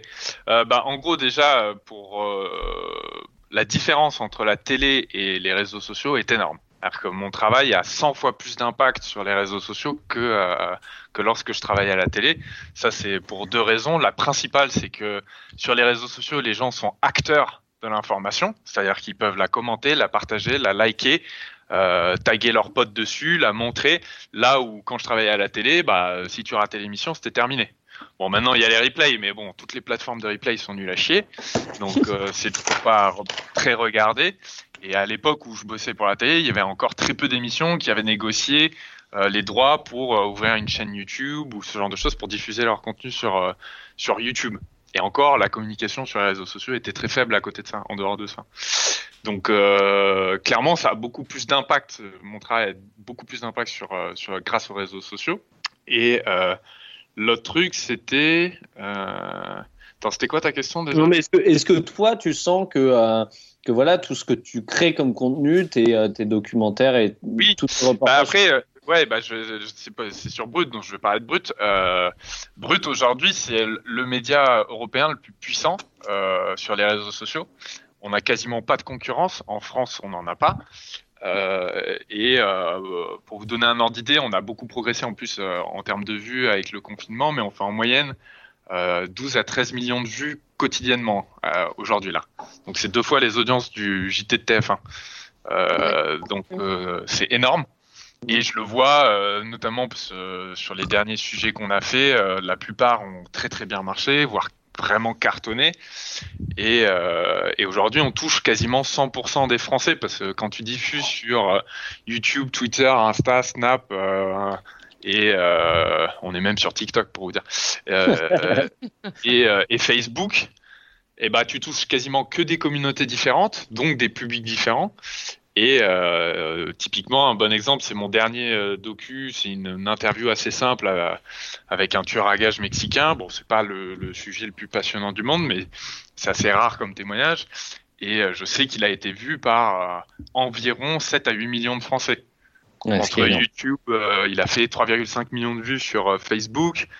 Il a fait euh, presque 2 millions sur YouTube, sur Snap 1 million. Enfin, tu vois, c'est... et c'est que des publics différents quasiment à chaque fois. Donc après, c'est des vues internet, hein, donc euh, évidemment, ça veut pas dire qu'ils ont tout regardé, mais en tout cas, le documentaire a touché 8 millions de Français, donc euh, qui l'ont vu passer sur leur feed ou qui se sont arrêtés pour le regarder.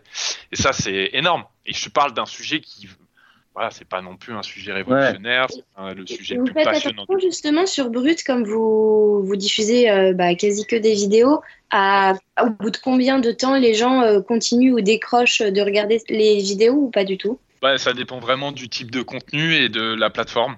Euh, nous, je sais que sur YouTube, parce que moi je m'occupe principalement de YouTube, on a, on a une rétention qui est très forte pour la plateforme. On a environ 50% de rétention sur les documentaires.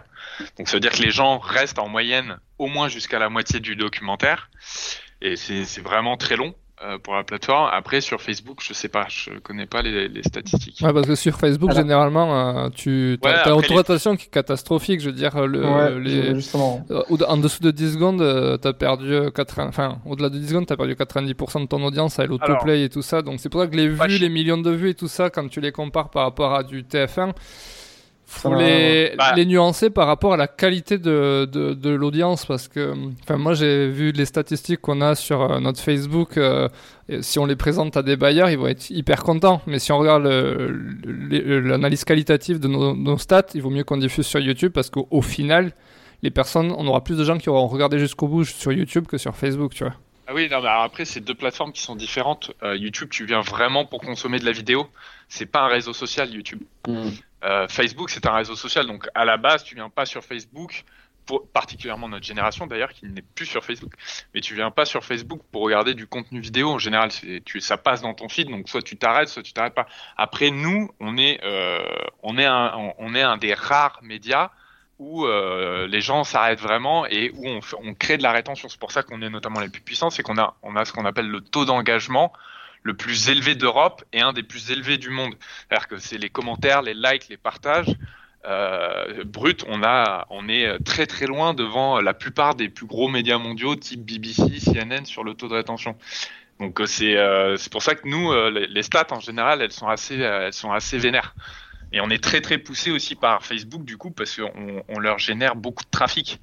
Euh, pendant très longtemps, Facebook avait des enjeux de de faire revenir des gens, ce qui est toujours le cas aujourd'hui, hein, de faire revenir les gens euh, sur la plateforme parce que euh, la plateforme a été massivement désertée notamment par les millennials. Et, euh, et je sais que nous, on est un des rares médias qui génère de, l'engagement et qui génère du trafic sur la plateforme, donc qui nous pousse beaucoup en même temps. Donc c'est pour ça aussi qu'on fait, qu'on fait beaucoup de vues. Alors, je me permets parce qu'il y a Julie Bernier qui voulait poser une petite question. Ah, Ouais, mais alors maintenant j'en ai 10 que j'ai marqués. euh, donc... Allez-y. Euh, alors, un p- c'est vraiment. Alors, du coup, la première pour Charles par rapport à Brut, euh, ce que ce que je pense, ce qui je pense fait aussi un peu la différence, c'est le format assez court des vidéos. Moi aussi, moi c'est exactement pour ça que je m'arrête sur les vidéos de Brut, c'est que je sais que euh, je vais regarder une vidéo qui va faire euh, peut-être 2 à 4 minutes, euh, pas plus. Euh, Est-ce que on n'y perd pas à être forcé de faire ce que euh, ce que les personnes attendent de nous en termes d'information, notamment sur Facebook, c'est-à-dire une info simple, euh, courte, choc, etc., etc., et qui du coup peut devenir superficielle. Ouais, je vois, ce que tu dire. Alors deux choses. La première, c'est que Brut en fait a, créé le format qui est consommé aujourd'hui par la plupart des médias français. Le format carré, c'est Brut qui l'a créé en France. Donc ça, ils ont ils ont vraiment inventé un style de, de vidéo. Et même moi, quand je suis arrivé euh, chez Brut, j'ai dû réapprendre plein de choses et, euh, et apprendre le ton de Brut pour raconter des histoires euh, qui marchent très bien sur les réseaux sociaux. Et euh, et après, l'autre truc, c'est que euh, euh, sur Brut, c'est extrêmement rare les vidéos de deux minutes. on fait, on fait maintenant les moyennes de nos vidéos, c'est 3 minutes 34 minutes minimum.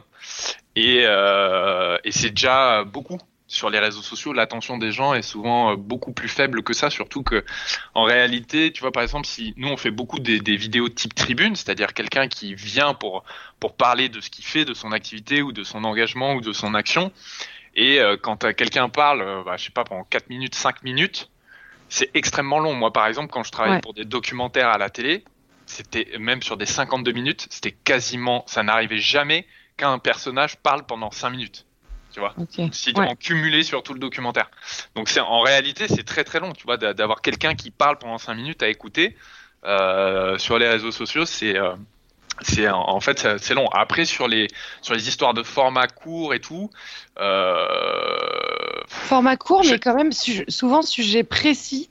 Et du coup, comme c'est un sujet précis, on arrive quand même à avoir une information qui est, euh, qui est très honnête, quoi. Bah, parce qu'on on, on, on angle beaucoup en fait. Ouais. Au-delà du sujet, c'est en fait euh, clairement traiter une thématique euh, dans sa globalité. Euh, si tu l'angles pas euh, en deux minutes, bah tu vas faire de la merde quoi. Enfin, tu vas- Bah, tu c'est un peu ça, le euh, risque. Oui, oui, non, mais bien sûr. Manière de, de- l'information en format court, c'est tu survoles forcément le sujet. Mais Après, euh, c'est quoi, c'est quoi l'objectif? Est-ce que Eh bah- l'objectif, c'est que les gens euh, entendent parler d'un sujet, qui s'y intéressent bah, Il y a d'autres formats qui existent, ou il y a d'autres médias qui existent, il y a d'autres plateformes qui existent et qui traitent ces sujets de manière un peu plus longue, en format documentaire? Ou, euh, ou est-ce que c'est que euh, euh, donc ça, tu arrives à le faire, à toucher beaucoup de gens avec des formats courts, ou tu touches beaucoup moins de gens avec des formats très longs qui euh, qui intéressent pas forcément euh, tout le monde, tu vois. bah, justement, du coup, c'était ma deuxième et dernière question, c'est promis. Ouais. Euh, Je suis pas clair. Euh, en fait. je je veux- je m'écoute, en fait- je suis pas clair. Si, si, Mais non, bon. non, c'est clair, mais et, euh, je vais reprendre aussi, du coup, tout à l'heure, tu parlais d'impact, et je pense qu'on parlait surtout de- du nombre de personnes qui étaient euh, touchées par les vidéos quand on utilisait le mot impact, mais en fait, je me suis demandé, je pense que ça, c'est les conséquences du confinement, euh, un peu la, la philosophie à deux bases, mais à deux balles, mais euh, à la base, juste pourquoi on s'informe Euh, pourquoi Pour prendre des décisions, pour agir, euh, Ouais, pour, euh, ouais. pour faire quoi Et si, euh, et je me dis, si c'est pour agir et faire agir, est-ce que le fait qu'on soit noyé sous tout- tout- tout- toutes ces informations, notamment sur les réseaux sociaux, est-ce que ça nous paralyse pas au contraire Et du coup, ben, Bah, le, ça- le but premier n'est pas atteint? Enfin, je- je- Ouais, je vois ce que Voilà, tu veux dire. Moi, pour Vous moi, avez quatre euh, heures. Non, mais j'ai une vision un peu radicale de ça. C'est que pour moi, c'est t'es noyé sous les informations. C'est un choix en fait d'être noyé sous l'information. ouais, ça, je suis entièrement d'accord. Ouais. C'est pour ça que l'éducation aux médias, l'éducation à l'information, ça doit être, ça doit être enseigné à, à l'école, je pense, parce que moi, tu vois, je, je, je passe ma vie à bouffer de l'information, mais je suis absolument pas noyé sous l'information, parce que je sélectionne à mort et je regarde que ce qui me, que ce que je veux en fait, et du contenu que j'estime euh, personnellement être de qualité et qui va pas être euh, l'information à la con, euh, voilà. Donc euh, pour moi c'est avant tout euh, c'est avant tout un choix. Et oui, je pense que l'information, en tout cas j'espère, et moi c'est ma vision de la chose, c'est que si j'informe les gens, c'est pour que derrière ils soient conscients de certaines réalités et que ça ait un impact sur eux. Donc euh, qui je sais pas que ça soit euh, sur comment tu vas voter, sur comment tu vas réfléchir, penser, euh, voir le monde. Euh, ouais, c'est c'est l'objectif. Eh ben, je te remercie, Charles. Alors, alors Charles, Charles, euh, on- a encore quelques minutes, euh, on a encore quelques petites questions à te poser. Après, on va se faire un, un- un petit bonbon musical parce qu'on se fait des petites pauses musicales dans l'émission. Et puis, on a un deuxième invité qui va nous rejoindre, euh, qui est Marc Deboni. Euh, oh, le qui grand Marc. travaille avec euh, la chaîne Et tout le monde s'en fout, euh, qui va nous rejoindre dans quelques minutes. Mais avant, on a trois dernières questions à te poser. Il y a une question euh, de Jamil d'abord qui voulait te poser une question et qui s'étouffait tout à l'heure. J'espère que tu vas bien. Non, c'était pas. J'ai encore des petites, euh, des petits relents de- du Covid qui est passé, tu vois. Non, c'était Ah. pas forcément une question. Enfin, tout a été plutôt abordé. Là, je vais me faire l'avocat un peu du diable parce qu'effectivement, on aime beaucoup Brut, etc. Puis on aime beaucoup Charles, on le connaît un peu. Enfin, bon, il y a plein de choses comme ça qui, qui nous animent. Forcément, on est entre nous ici. Mais euh, tu parlais de liberté totale, etc. tout à l'heure. Euh, avant que tu viennes, euh, on parlait aussi de France 2 avec euh, Lise Lucet, qui elle, sans doute aussi, se dit, pourrait se dire libre, etc. Alors que euh, j'avais mis une apostrophe sur le journal de France 2, par exemple, qui n'est pas du tout euh, dans la même ligne éditoriale que son travail, par exemple. Bon. Ouais. Eh bien, euh, donc l'avocat du diable que je vais essayer de camper avec Brut. Brut n'est pas un petit média d'internet, mais vraiment une machine de guerre désormais Ah aujourd'hui. Voilà. Non, mais- Euh, on- fin d'année 2019, Brut a, alors je sais pas, quand on dit soulever, lever des millions d'euros, on imagine comment ça se passe. Ouais. On, va, on va chercher de l'argent pour fonds, investisseurs. Voilà, des levées de fonds, donc euh, un peu comme euh, euh, des candidats euh, lèvent des fonds pour leur, euh, leur campagne. Enfin, c'est les mêmes méthodes avec du, du réseau, etc. Il y a eu, de mémoire, hein, là, tu me corriges si je me trompe, je crois entre 30 et 40 millions pour aller euh, à l'assaut du marché états-unien. Ouais, c'était 40. Je, 40 je millions, crois je que c'est crois. 40 millions de dollars, ouais. Ouais, c'est énorme. Euh, là où euh, justement euh, ben, Facebook, euh, dont dépend totalement finalement euh, Brut, la force de Brut, c'est Ouais, d'avoir, selon moi, hein, c'est subjectif ce que je dis, Charles, hein, non, non, mais on est, on est dépendant des plateformes. Totalement. Euh, c'est ouais. ça l'intelligence de, de, de cette création-là, c'est que euh, elle vient épouser à la fois le temps court, l'information rapide qui se veut qualitative, bien sûr, mais tout en épousant euh, les codes du, du système actuel, c'est-à-dire euh, le temps court, euh, le format rapide, etc. Bah, après, après, tu vois, moi, ce que je fais sur chez Brut pour la plateforme, c'est pas du court. Et tout à fait. Ouais, Toi, tu mes parce que tu es journaliste avant, tu es venu sur Brut ensuite. C'est pas du tout une critique. J'essaie juste de mettre d'autres éléments, d'autres Ouais, facteurs dans la discussion pour euh, Mais on, comprendre un on peu. euh, dit, en fait, t'as des, t'as des, euh, pour faire du long sur les, sur les réseaux sociaux, en Ça fait, c'est prête ça. il faut, il faut beaucoup de moyens parce que moi, ce que je fais, ça coûte très cher. Bien sûr. Et, euh, et en fait, moi, je suis arrivé au bout d'un an. euh, le média venait de se lancer et bah, déjà en plus en 2017 il y avait encore moins de modèles économiques pour, pour ce type de média donc euh, il fallait vraiment tout inventer tout créer Mhm. et, euh, et moi, j'ai amené le long, mais avec le temps, et je pense aussi euh, parce qu'ils ont eu de plus en plus de moyens. Sinon, ils n'auraient pas pu euh, m'envoyer. Au début, quand je suis arrivé, je n'avais pas du tout le rythme de, de déplacement que j'avais avant. Et, et c'était beaucoup plus compliqué de, de négocier des départs à l'étranger, en fait, juste pour des questions d'argent. Et là, les questions de, de, tu vois, moi, si je pouvais, ils me laisseraient faire des 30, 35 minutes, tu vois, voire plus. C'est juste là, C'était ça, Charles, que je voulais euh, soulever. 15 Tu vois, euh, parce que j'ai 5 jours de montage. Voilà, incompressible. Donc, euh, Voilà. Alors euh, oui, la, bah, la liberté, c'est euh, Ah, la, bah. la liberté, elle s'arrête là où, où, où l'économie du média peut aller. Oui, c'est sûr. C'est exactement ce que je voulais soulever. Voilà. Oui, bah, puis, dans ces cas-là, oui, si tu le prends sous cet angle-là, en tout cas, moi j'ai cette limite-là. Après, on développe des longs formats. on est en train de développer des séries de, de longs formats sur d'autres plateformes. Mais euh, là, moi, j'ai un, budget pour, euh, pour, faire, euh, pour faire mes documentaires. Et euh, même si j'ai quand même une belle marge de manœuvre, tu vois, je peux, en, en moyenne, on fait des 15, mais là, le, je sors un docu qui va sortir là tout à l'heure, qui fait 19. Euh, voilà, c'est vraiment en fonction de la rapidité à laquelle, je, à laquelle moi je travaille aussi.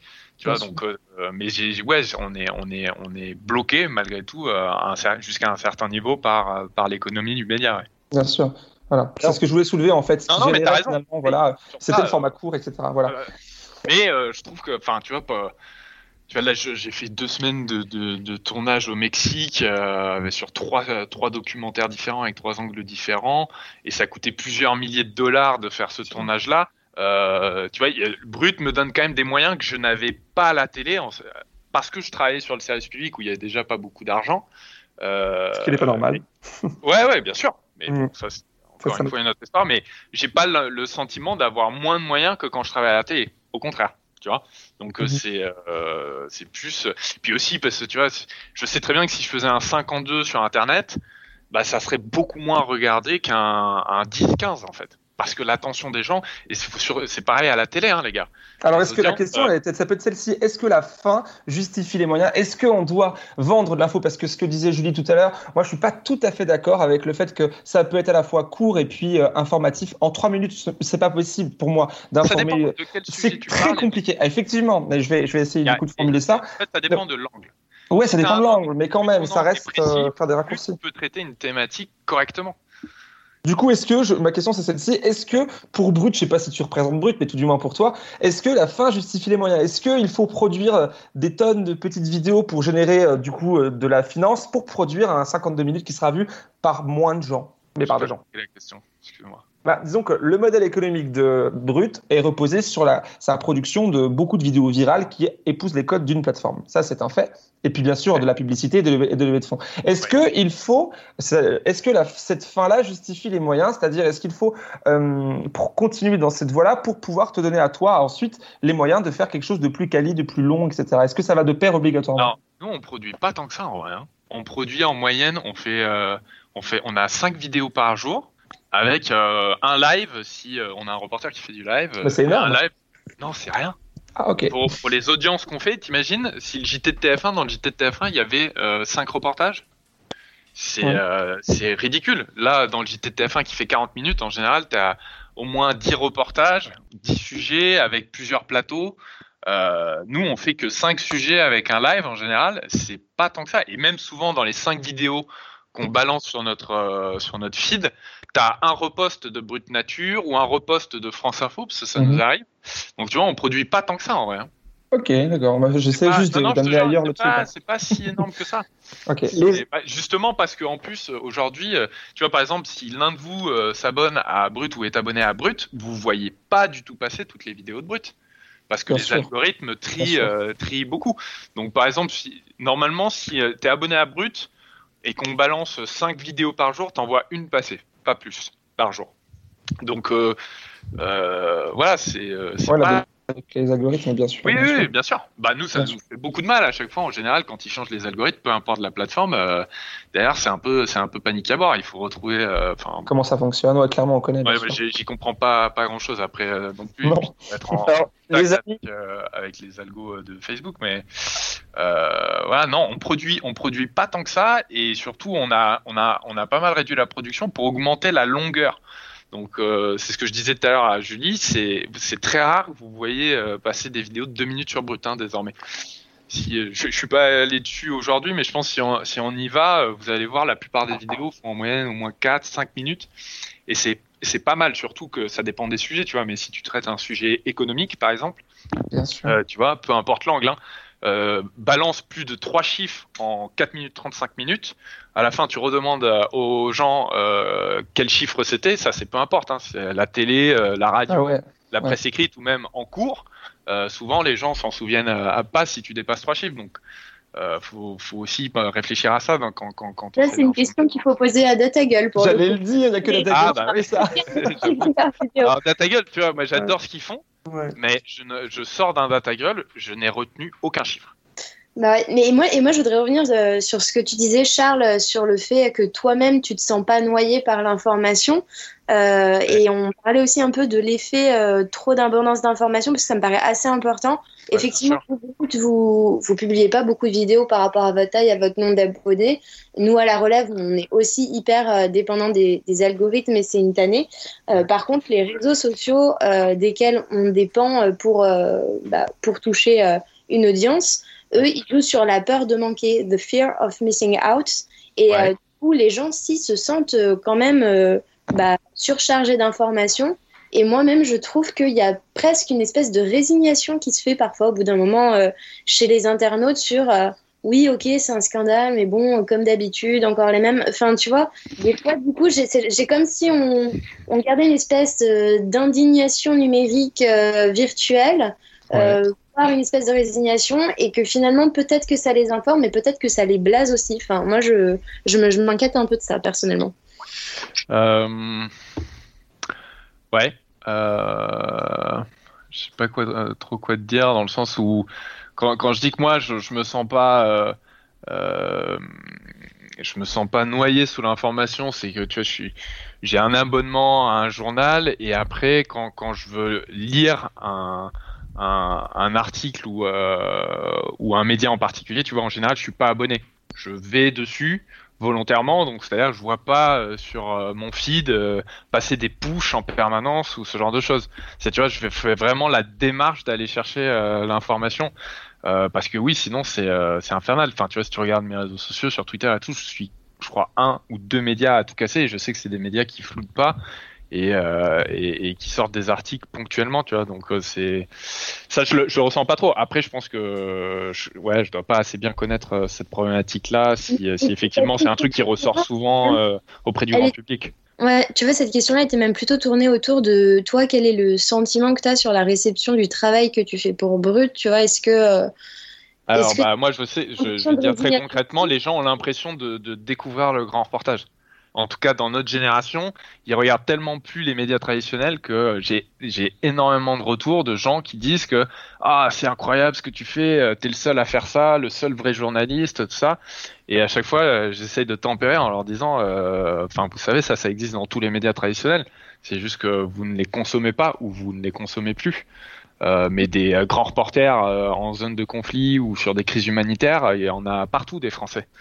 Et le sujet, c'était aussi un peu ça, je pense, dans votre débat, c'est euh, est-ce qu'on est bien informé en France? Je pense qu'on est le pays le mieux informé du monde, et je pense qu'on est un des pays, si ce n'est le pays, avec la meilleure information du monde, parce qu'on a des reporters quasiment dans toutes les zones de conflit aujourd'hui, hein, euh, qui risquent leur vie, et la plupart de ces gens-là euh, gagnent très peu d'argent, voire pas du tout, donc ils font vraiment, euh, c'est vraiment un engagement et un métier passion, et euh, et c'est juste que voilà, les gens ne consomment pas cette information. Il suffit juste de voir les audiences à la télé, euh, d'Arte, France 5 ou des cases d'information euh, de qualité qu'on peut avoir sur le service public.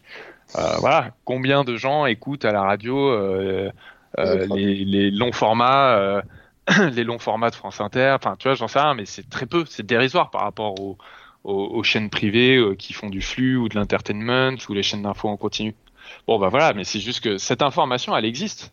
Faut juste aller la chercher et pour ça, euh, c'est soit t'éduques les gens tôt à, aller chercher de l'information et, correctement, soit, euh, bah, soit on, on est noyé effectivement sous influx entre les réseaux sociaux et les chaînes d'infos en continu, euh, tout ça. Alors, Ah, je, je voudrais juste réagir euh, rapidement sur euh, ce que tu viens de dire à l'instant. Ouais. Ouais, bien sûr. Jamil, tu as, tu as 10 secondes parce qu'après. Euh, Putain, je suis désolé, je suis long. Ok, Non, problème, Alors juste, juste sur ce que tu viens de dire, nous ne sommes pas le pays le plus euh, le meilleur en termes de médias. Euh, euh, je- j'ai réussi je- sur Reporters sans frontières, je- j'ai l'écran devant moi. On est Ouais, 32e te passe pas sur la ouais, bon, peu importe ça ou pas. euh, Dans tous les cas, ça me semble peu euh, probable que nous soyons le meilleur. Alors, eux, ils disent que nous sommes, nous sommes 32e sur 180 pays au, ni- au niveau de la liberté de la presse. Et effectivement, euh, quand nous, comme toi, tu le sais très bien, tout comme nous, la, plupart des titres médiatiques français sont appartiennent aux industriels qui sont potes et qui font élire les mêmes libéraux à chaque fois. Donc, il n'y a pas, y a, a pas cette qualité extraordinaire. Même s'il y a pire ailleurs, il y a aussi mieux ailleurs. Voilà ce que je voulais juste dire en plus. Alors, euh, je suis pas d'accord, euh, Ah. puisque. euh, alors, je vais te le redire que Oh, on ce soit, parce que là, je pense que tu t'attardes surtout sur les enquêtes économiques, là où moi je m'attardais plutôt sur le grand reportage. Là, je pense que vraiment il y a. C'est euh, c'est c'est quasiment même pas comparable euh, le nombre de pays déjà qui ont des reporters dans quasiment euh, tous les pays euh, d'Afrique, du Moyen-Orient, euh, d'Amérique du Sud. Enfin voilà, on est on est un des rares pays parce qu'il faut aussi des médias qui ont les moyens pour avoir euh, des gens Bien sur le terrain sûr. comme ça euh, de base et surtout il y a très peu de nations qui font du reportage de guerre en général tu vois là où tu as des nations qui vont être très haut dans la liste de RSF mais il y a quasiment moi j'ai jamais croisé sur le terrain ou très rarement des reporters scandinaves des- enfin tu vois Alors, je parlais pas forcément du reportage, de, de- plutôt donc de la voilà, liberté donc de la presse, sur, bah, le sur le, sur le milieu voilà. économique et euh, politique. ouais. euh, et politique, euh, ça dépend ce que tu lis. Mais je suis désolé, euh, en France, euh, des affaires qui sont levées par des lanceurs d'alerte ou des reporters, euh, c'est toutes les semaines quasiment. Donc euh, c'est si on a vraiment une information de très très bonne qualité, c'est juste faut aller la chercher là où elle est. Ce que, les- ce que le grand public ne fait pas aujourd'hui, parce que c'est, c'est, il n'est pas, il, il est pas euh, éduqué à, à consommer de l'information dans des médias qui font, qui font de l'enquête. Il y a qu'à voir les audiences euh, des grosses émissions d'enquête. Enfin, on en a, il y en a de moins en moins hein, déjà, ça c'est sûr. Bah mais ouais. toutes les, toutes les grosses émissions d'enquête, le niveau d'information qu'il y a, c'est énorme, avec une, un rythme de production qui est, qui est quand même assez élevé. Je pense, euh, je pense à- aux pièces à conviction, aux cash, euh, certains envoyés spéciaux, enfin, tu vois, il y, en a plein, et je parle pas de toutes les cases indépendantes de documentaires sur euh, France 3, Arte et, et France 5. C'est juste que là, aujourd'hui, par exemple, euh, je sais pas, il y a dû avoir euh, 7 ou 8 docus qui ont été diffusés sur France 5, il y aura personne dans cette conf qui pourra en citer qu'un un seul que ce soit ni sur Arte, ni sur France 3, ni sur...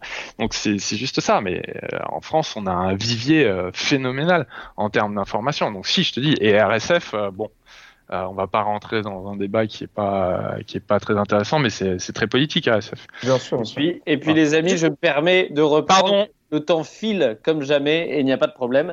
Euh, on va juste se faire une petite pause dans tout ça parce que j'aimerais bien qu'on on entame la dernière partie que vous avez déjà un petit peu amenée, qui est comment on peut vraiment bien s'informer. Est-ce que Charles, Je t'as le temps que de Marc rester aura des trucs intéressants à dire aussi euh, à 6000 Absolument, Marc. Marc va répondre. nous rejoindre. Est-ce que toi, tu as le temps de rester quelques minutes avec nous encore? Ouais, ouais, bien sûr. eh ben, c'est parfait. Écoutez, Sophie, on va se faire une petite pause musicale et puis on va retrouver Marc de Bonny juste après euh, pour conclure l'émission avec nous. Sophie, je te laisse la main. C'est Nico qui fait du ukulélé? Exactement. Non. non, non. Alors en fait, on va revenir. euh, il y a quelques semaines, je vous avais diffusé euh, le premier titre euh, d'un d'un nouveau projet musical qui s'appelle Brioche. Et là, euh, il a composé euh, en confinement un premier morceau exclusivement instrumental. Euh, qui ne sera pas sur son EP qui va sortir bientôt, mais que vous pouvez trouver dans une compilation qui s'appelle la compilation des confinés de Confiné Records. Voilà, c'est un petit titre mélancolique et réconfortant. Et euh, ben, c'est maintenant, ça s'appelle du réconfort.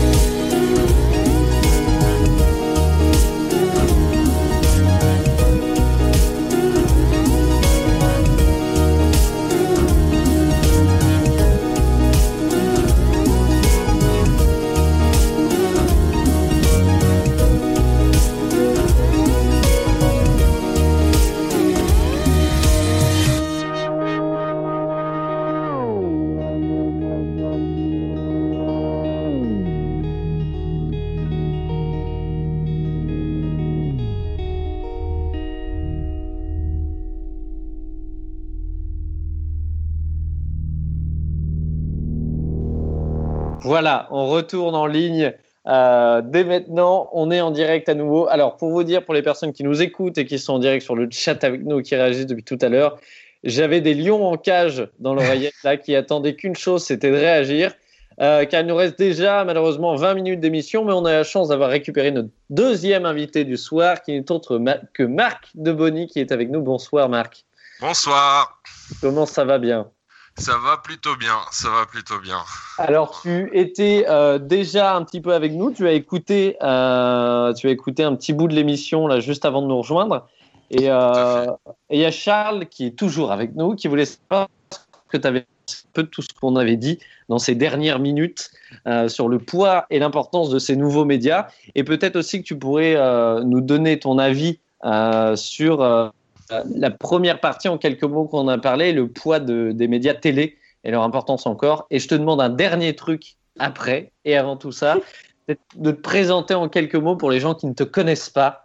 Euh, voilà, tu as pas mal de choses à faire, tu viens d'arriver depuis 30 secondes. je, vais enchaîner 20 minutes de, monologue là. eh ben, bon, euh, bon moment. Donc en fait, je suis un des trois papas de Et tout le monde s'en fout avec euh, Axel et mon frère Fabrice. Et euh, avant ça, j'étais journaliste. Et donc euh, moi, j'ai bossé dans le plus vieux journal de France, Le Figaro. Et j'étais grand reporter au service politique et je m'occupais de l'extrême droite et des radicalités politiques en général, mais notamment du Front National.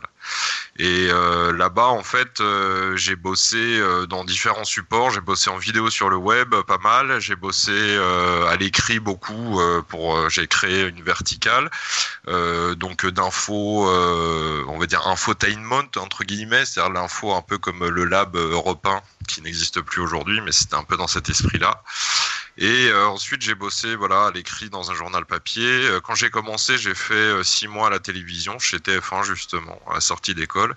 Et c'était abominable. Donc, on va commencer par la télévision.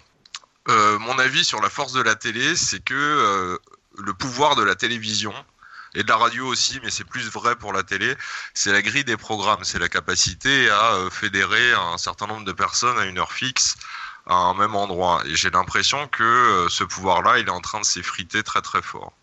Et euh, que la télévision, elle est en train de vivre probablement ses dernières heures de, de, gloire pour une raison simple, c'est que de plus en plus de gens euh, la consomment en VOD, je pense, et euh, bah, la VOD, c'est euh, c'est déjà la vidéo web quasiment. Hein. C'est mhm. des contenus indépendants. Et voilà, après, je pense que il y a aussi un truc qui trompe pas, c'est comment est-ce qu'il y a une interpénétration des codes et de l'esthétique du web vers la télévision de plus en plus. Euh, et, voilà, ça, montre bien que euh, c'est un format et un type de, culture euh, qui est en train d'évoluer, quoi. Et quoi d'autre? Après, maintenant, ça reste quelque chose qui a une formidable force de frappe quand il s'agit de faire parler, parler, le président à une heure fixe, à un endroit fixe. On pourrait imaginer tout à fait qu'il y ait un flux sur Internet qui produise la même chose sans que personne s'en rende compte. Clairement. Voilà, à peu près sur la télé. Après, sur euh, l'impact des nouveaux médias, bah, je vais pas vous dire que je trouve ça pas bien, puisque j'ai quitté la rédaction d'un gros journal pour euh, aller travailler sur une chaîne YouTube. Euh, comme Charles, je pense que, enfin, je constate qu'il y a une force d'impact qui est sans commune mesure, et surtout, il y a un mode de réception qui n'est pas du tout le même pour plein de raisons assez euh, différentes, euh, compliquées, et euh, dont j'ai certainement pas tous les tenants et les aboutissants, j'ai l'impression que l'information, elle n'est pas reçue de la même manière partout. notamment, alors je vais parler de mon expérience avec Et tout le monde s'en fout, j'ai l'impression parfois de dire des choses dans Et tout le monde s'en fout que j'ai dites dans mes articles et qui sont reçues de manière inverse parce que c'est un format peut-être YouTube avec une dimension comique, peut-être parce que c'est un YouTuber qui le dit et pas un journaliste aussi, parce qu'il n'y a pas l'étiquette Figaro dessus. Mais je crois que malgré ce qu'on peut croire, les gens sont beaucoup, beaucoup, beaucoup plus éduqués aux médias que ce qu'ils étaient euh, il y a 20 ans, 30 ans, 40 ans. Euh, Qu'aujourd'hui, il y a un niveau d'exigence qui change aussi et aussi une défiance croissante qui s'est installée vis-à-vis des journalistes, qui d'ailleurs n'est pas une défiance malsaine. Hein. Je pense que c'est euh, c'est plutôt bien dans une société qu'on questionne tout le monde, que même la parole des journalistes qui est essentielle et évidemment j'y tiens, c'est mon métier, mais même celle-ci, elle doit être questionnée en permanence parce que euh, parce que l'information c'est un compromis. Donc ça m'amène à répondre euh, un peu à ce qui a été dit à la toute fin. Est-ce que la fin justifie les moyens? Euh, c'est compliqué, mais j'ai envie de dire oui parce que parce que l'information est un acte politique et que la politique est un acte de compromis ou alors on n'est pas dans de la politique quoi. Et quand je dis un acte politique, c'est-à-dire c'est un acte qui euh, vise à impacter une société. Euh, quand on choisit un angle, euh, on, imagine que cet angle va intéresser, changer un regard, informer et compagnie. Et du coup, ben, on va faire des compromis avec un cadre, avec un support par exemple, si je fais du podcast, il faudra que je fasse des compromis sur la narration. Il faudra qu'elle soit très imagée. si je fais de la vidéo, il va falloir que je fasse un compromis sur la, la nuance des informations, c'est difficile d'être extrêmement nuancé et, euh, divers dans une vidéo. On peut véhiculer euh, euh, deux, trois grandes informations en cinq minutes, mais difficilement plus. à l'écrit, bah voilà, il y aura d'autres compromis à faire. Donc, je pense que effectivement, aujourd'hui, on est confronté à, un feu croisé qui est une euh, comment dire un rétrécissement de, la manne économique, en tout cas une diversification des modèles économiques des médias qui fait qu'il y a moins de marge de manœuvre pour être euh, aventurier. Il y a une exigence différente du public et une défiance. Euh, il y a aussi, on en parlait tout à l'heure en off, un phénomène intéressant qui est notre temps d'attention à tous qui est en train de changer parce que euh, l'usage des téléphones, euh, l'usage des chaînes info en continu aussi, hein, j'en suis sûr, euh, change complètement notre capacité d'attention. Et, et, du coup, chacun voit midi à sa porte, mais à mon sens, un journaliste, c'est quelqu'un qui vise à raconter des histoires à partir du réel pour changer son contexte. pas changer l'histoire qu'il raconte, hein, mais que la, la narration de l'histoire peut-être puisse changer le contexte. Et pour réunir ces trois ingrédients-là, par la force des choses, euh, il faut faire des compromis, il faut être capable de s'adapter à la manière dont les gens s'informent. C'est pour ça que c'est bien, même si ça peut interroger, je trouve ça intéressant que euh, des journaux euh, comme Le Monde essayent d'aller sur Snapchat et sur des médias comme ça pour aller chercher un public aussi. Justement, Marc, je me permets de faire une, toute petite parenthèse, car tu as parlé beaucoup de, de la presse écrite, qui a été pas mal dans ta carrière. Une petite parenthèse par rapport à ça, parce qu'il y a une personne qui en parlait dans le chat tout à l'heure, qu'on parlait peu de la presse écrite, et tu parles de l'évolution des médias. Il y a aussi cette partie-là qui est la presse écrite qui a beaucoup évolué vers, euh, un autre type de, de production d'information aujourd'hui.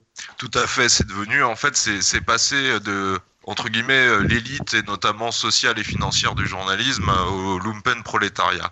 Au sens où la presse écrite aujourd'hui majoritairement c'est euh, les articles web qui sont produits en quantité industrielle. Moi quand je travaillais dans une au Figaro je produisais 4-5 articles par jour, facile.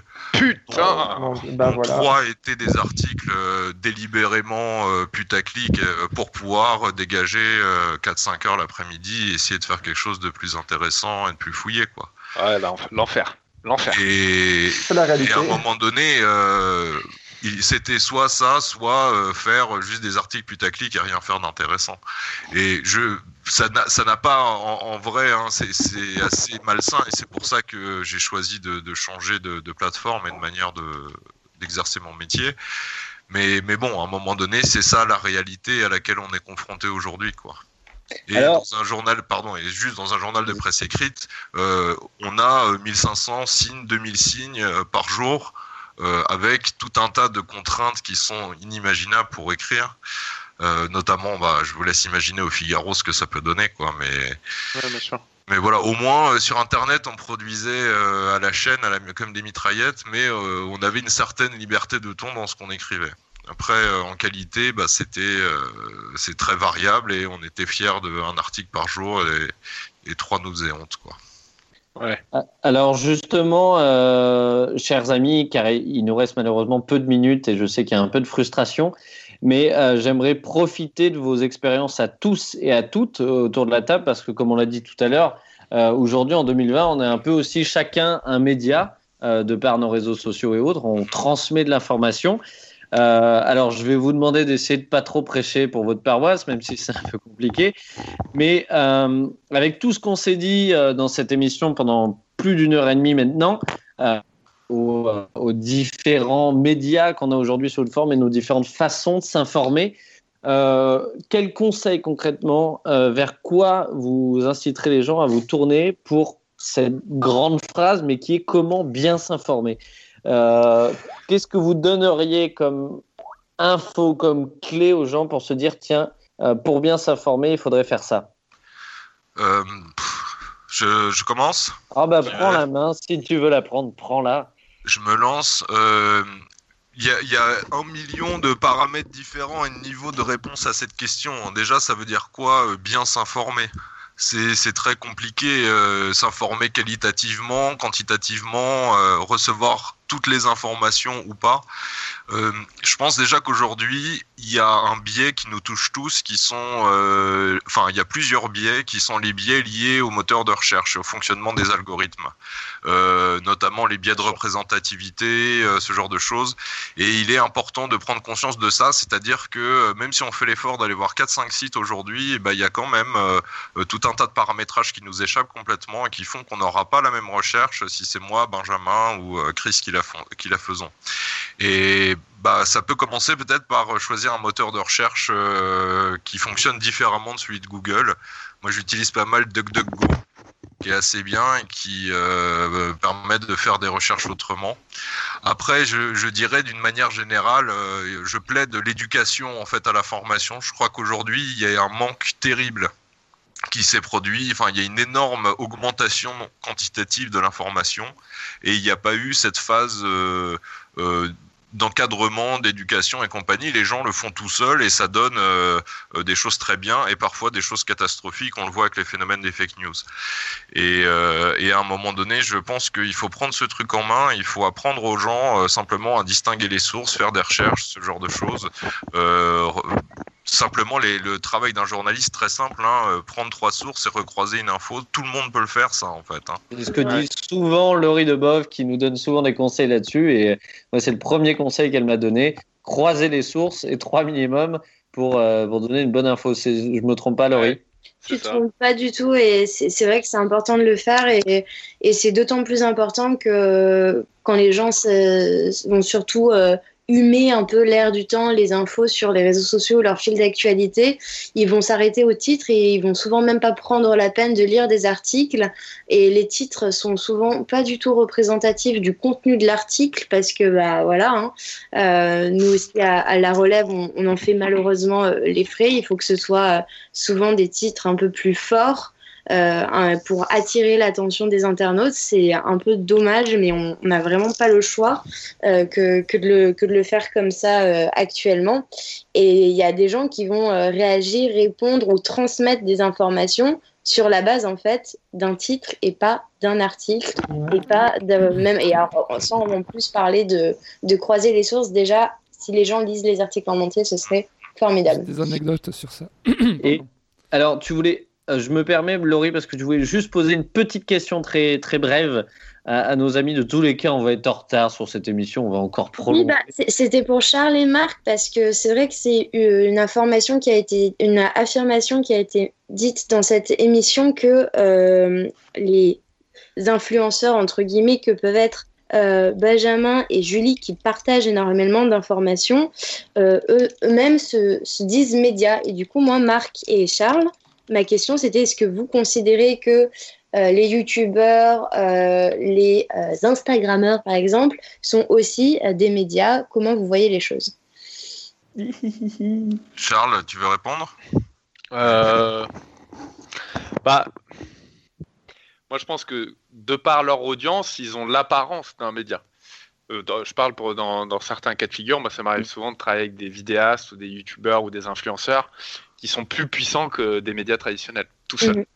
Donc, euh, de par, euh, de par l'étendue de, de leur influence, entre guillemets, sur- auprès de leur communauté, euh, oui, d'une certaine manière, ce sont des médias. Après, est-ce qu'ils ont la légitimité éditoriale d'un média?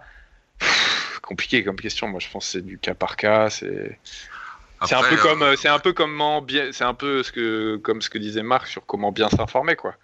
Tout à fait. Oui, justement, je voulais que tu rebondisses peut-être là-dessus, Charles, en, en quelques mots, parce que tout à l'heure, tu parlais aussi, toi, de l'importance de s- d'éduquer et de s'éduquer euh, à ces Mais ouais, mais c'est, euh, enfin, j'ai pas grand-chose à rajouter après ce qu'a dit Marc. Enfin, tu vois, c'est, Déjà, c'est une question extrêmement. et- Non, mais c'est c'est une question extrêmement vaste. Et puis, euh, si- si je devais prendre ça d'un point de vue très personnel, moi, j'essaye de bien m'informer, ce que j'estime bien m'informer, en suivant des plumes. C'est-à-dire, je suis des gens que je connais parce que je sais que leur travail est carré, ou en tout cas, ils font tout pour que leur, travail soit factuel, euh, fact-checké et, euh, et, et que ça soit la vérité. Donc, c'est comme ça que moi j'estime bien m'informer, tu vois. Après, euh, après, la meilleure chose à faire, oui, c'est il faut éduquer les gens à, comment consommer l'information. Moi, je pense qu'en plus, l'information, quand, tu veux estimer être bien informé, il faut que ça passe par un temps long. Donc, je trouve que souvent le documentaire est forcément plus pertinent ou les longs formats que euh, les formats courts. Mais voilà, c'est des économies différentes et c'est des modes de consommation qui sont différents.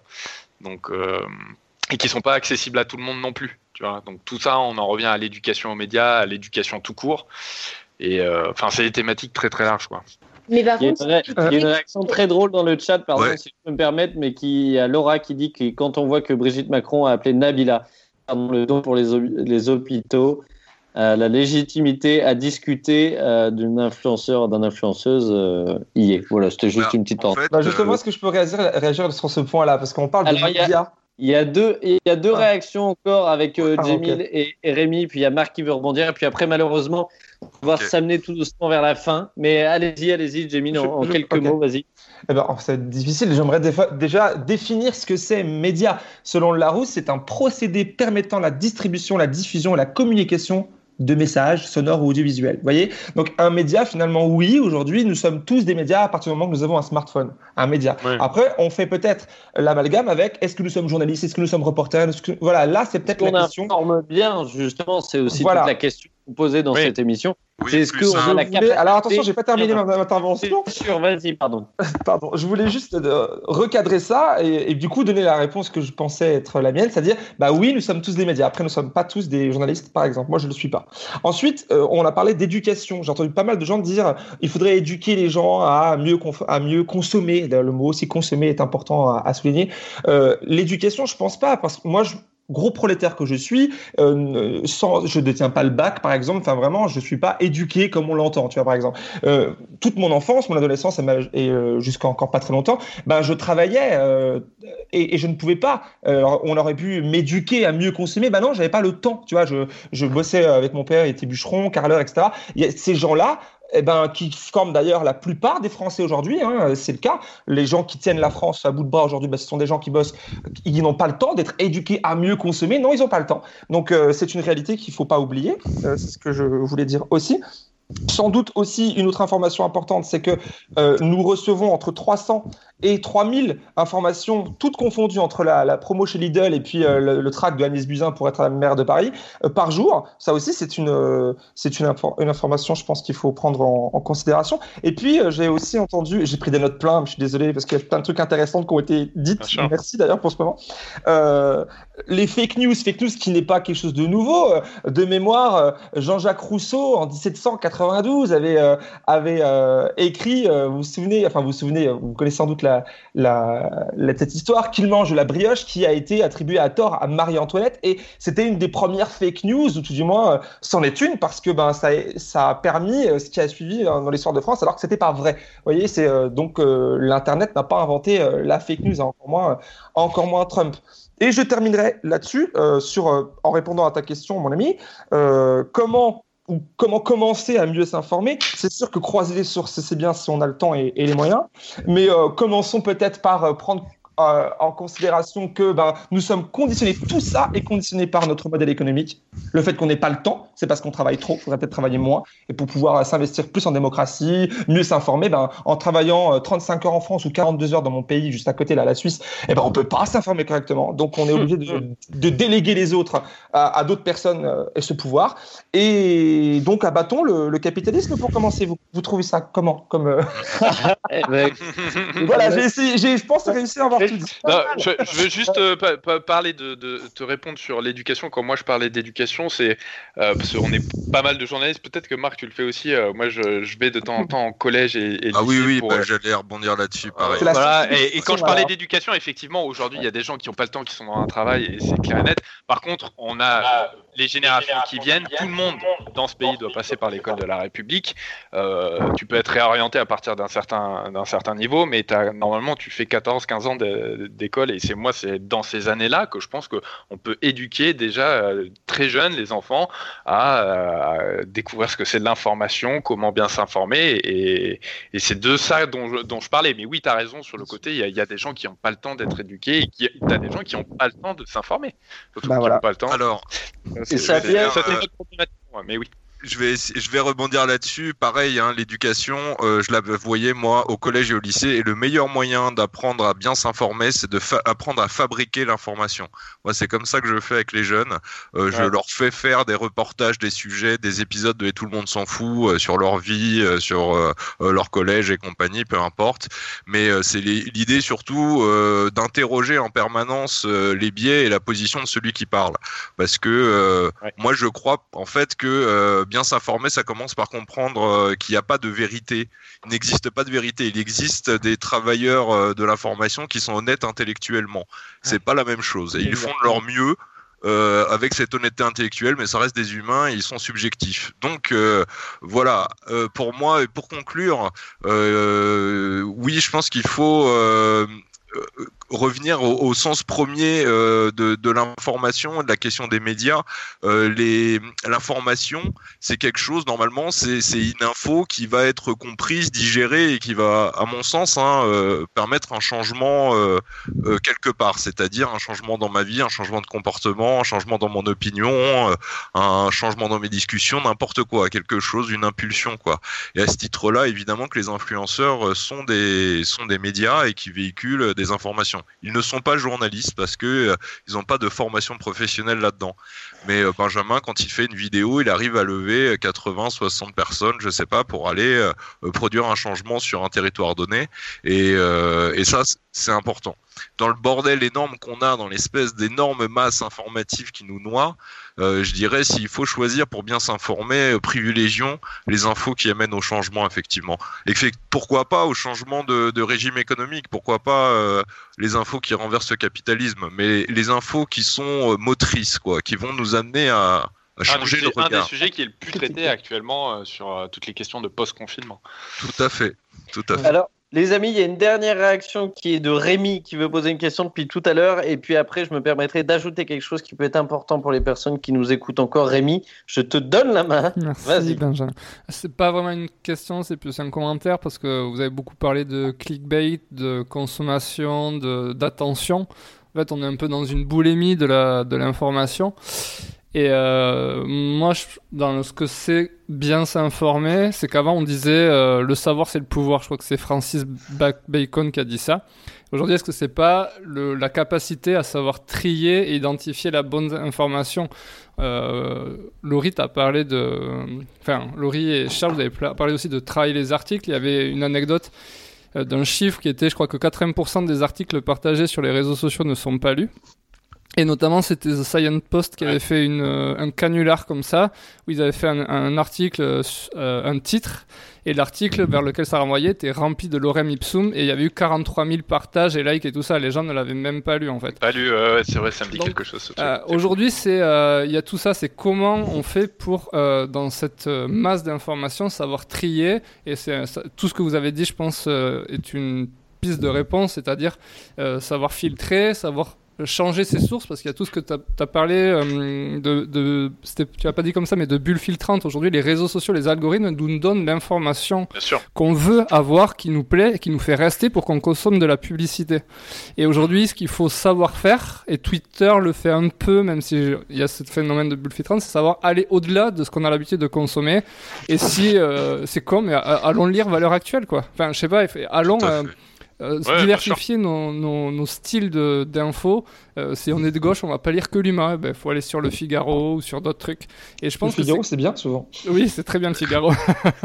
Bah, euh, qui le dites-vous Tout le temps, attention. Hein, je... Non, mais euh, voilà, je veux dire, je pense que ça passe par ça. Savoir trier l'info, savoir prendre du recul, sourcer et aussi varier ses, ses, ses, sa consommation, en fait. Un peu, en fait, comme dans la bouffe, j'ai envie de dire. Euh, faut savoir. On refait ce lien la bouffe avec Rémi. Oui, tout à fait. Et, comprendre, euh, comprendre les jeux d'intérêt, quoi. Ça, il faut toujours avoir ça en tête et c'est ce que j'essaie de, de, passer aux jeunes, moi. C'est que pour bien s'informer, il faut toujours s'interroger euh, quel est l'intérêt de la personne qui véhicule l'information?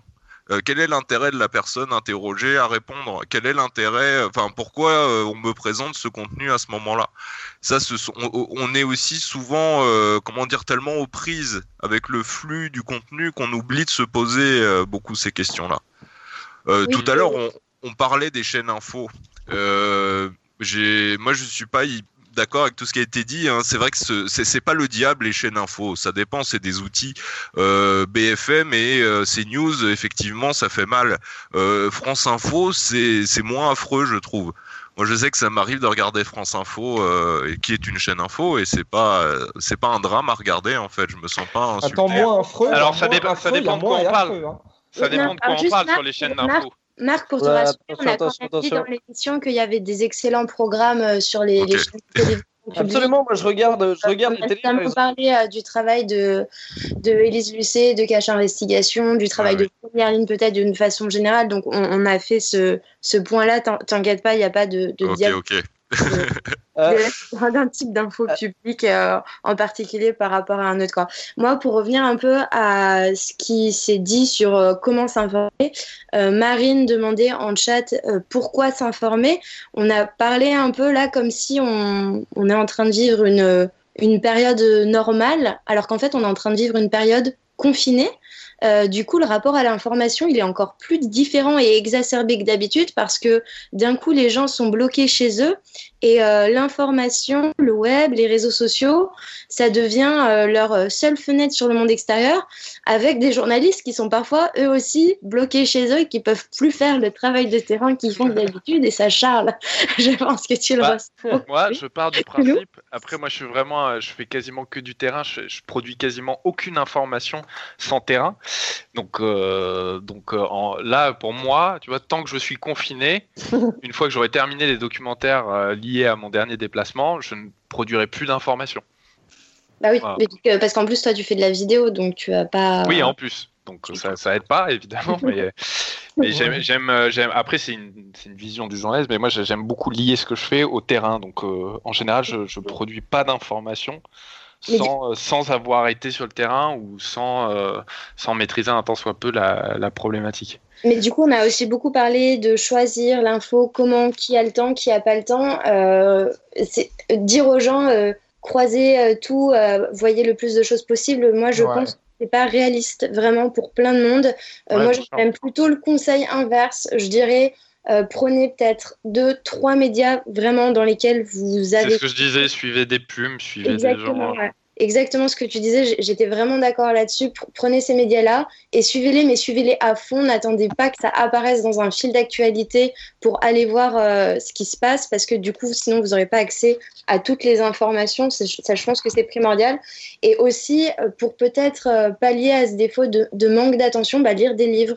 C'est bête, mais lire des livres et notamment euh, certains ouvrages euh, scientifiques, sociologiques, ça nous apprend des tonnes de choses sur la société.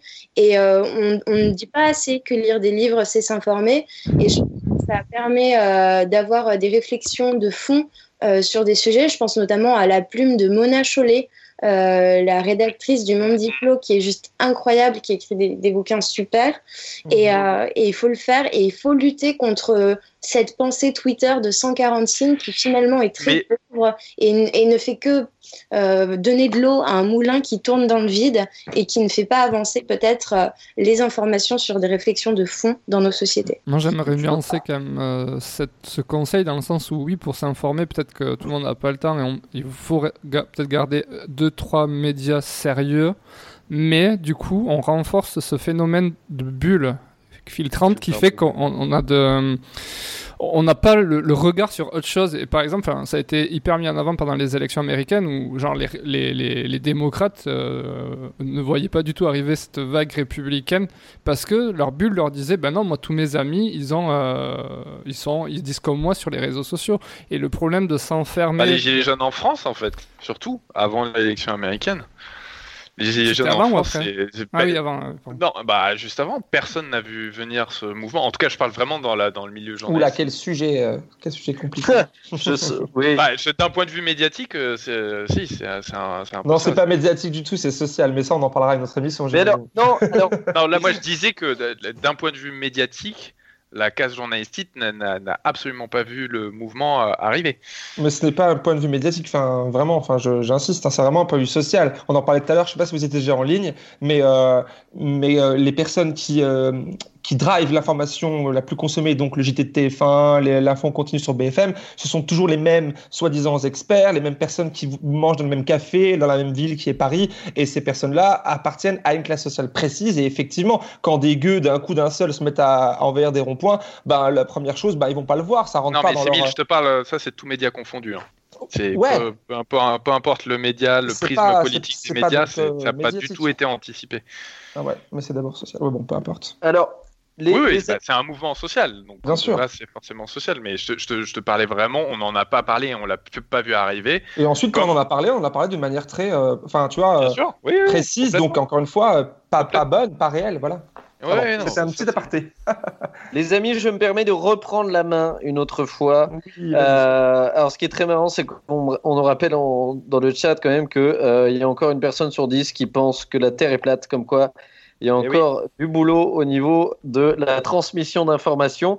Euh, Charles, tu l'as très bien dit euh, dans notre discussion euh, privée qui nous permet de gérer cette émission depuis plus de deux heures maintenant, et tu l'as bien dit, elle est trop courte. Mais malgré tout, ça fait plus de deux heures qu'on parle de ce sujet-là. Je vous invite, les- à la fois les personnes qui nous écoutent et aussi les invités, si vous le souhaitez, si vous êtes d'accord. Euh, ce n'est pas un engagement que je vous demande là, mais euh, à partir de demain et après-demain, on va essayer sur euh, nos réseaux sociaux de faire un débrief de cette émission, d'essayer d'aller un petit peu plus loin parce que je sens que vous avez envie d'aller encore un petit peu plus loin. Donc, je vous invite, si demain vous en avez, demain ou après-demain, on verra, on communiquera là-dessus. Si vous en avez l'envie de nous rejoindre peut-être en live pendant quelques minutes pour tirer un peu plus le fil de tout ce qu'on vient de dire. Euh, voilà, on échangera euh, ensemble après en off pour voir si vous en êtes d'accord.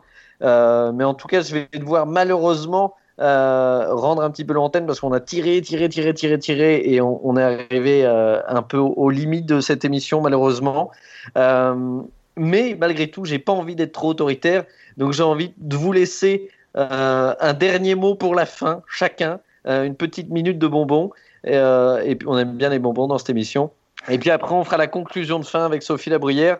Euh, en tout cas, je lance la balle jaune que je remets dans la main des mains de Charles Villa. Voilà, c'est un choix hasardeux. Mais euh, si tu as un petit mot pour la fin à nous donner sur ce vaste sujet, et, euh, et puis après, je vous laisse tous reprendre peut-être un petit mot de fin et on, sera malheureusement euh, sur le départ.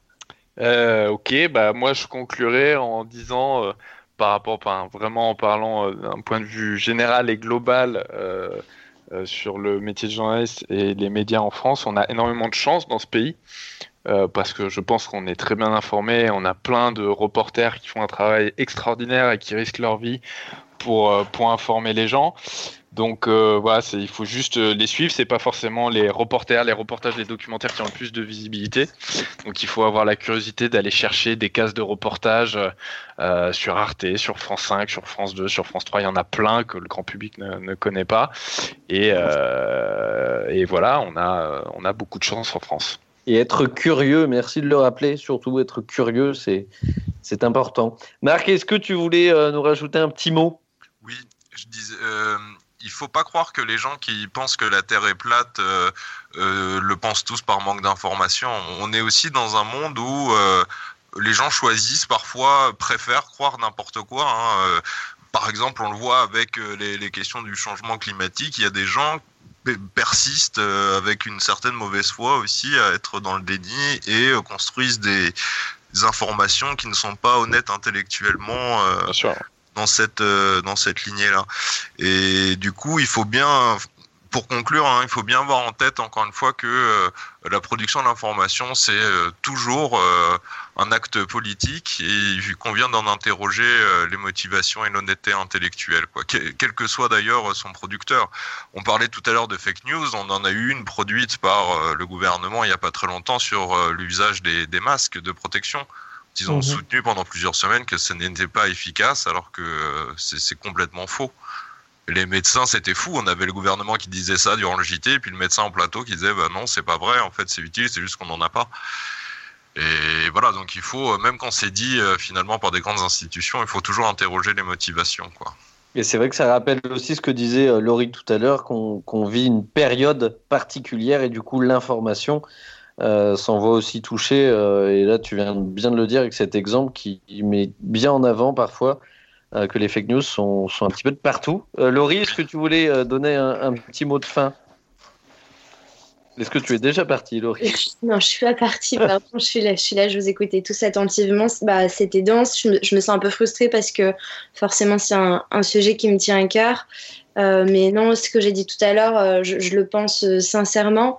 Oui, bien sûr qu'il ne faut pas tomber dans un biais de pensée et de juste aller chercher l'information qui confirme son schéma de croyance et garder l'esprit ouvert.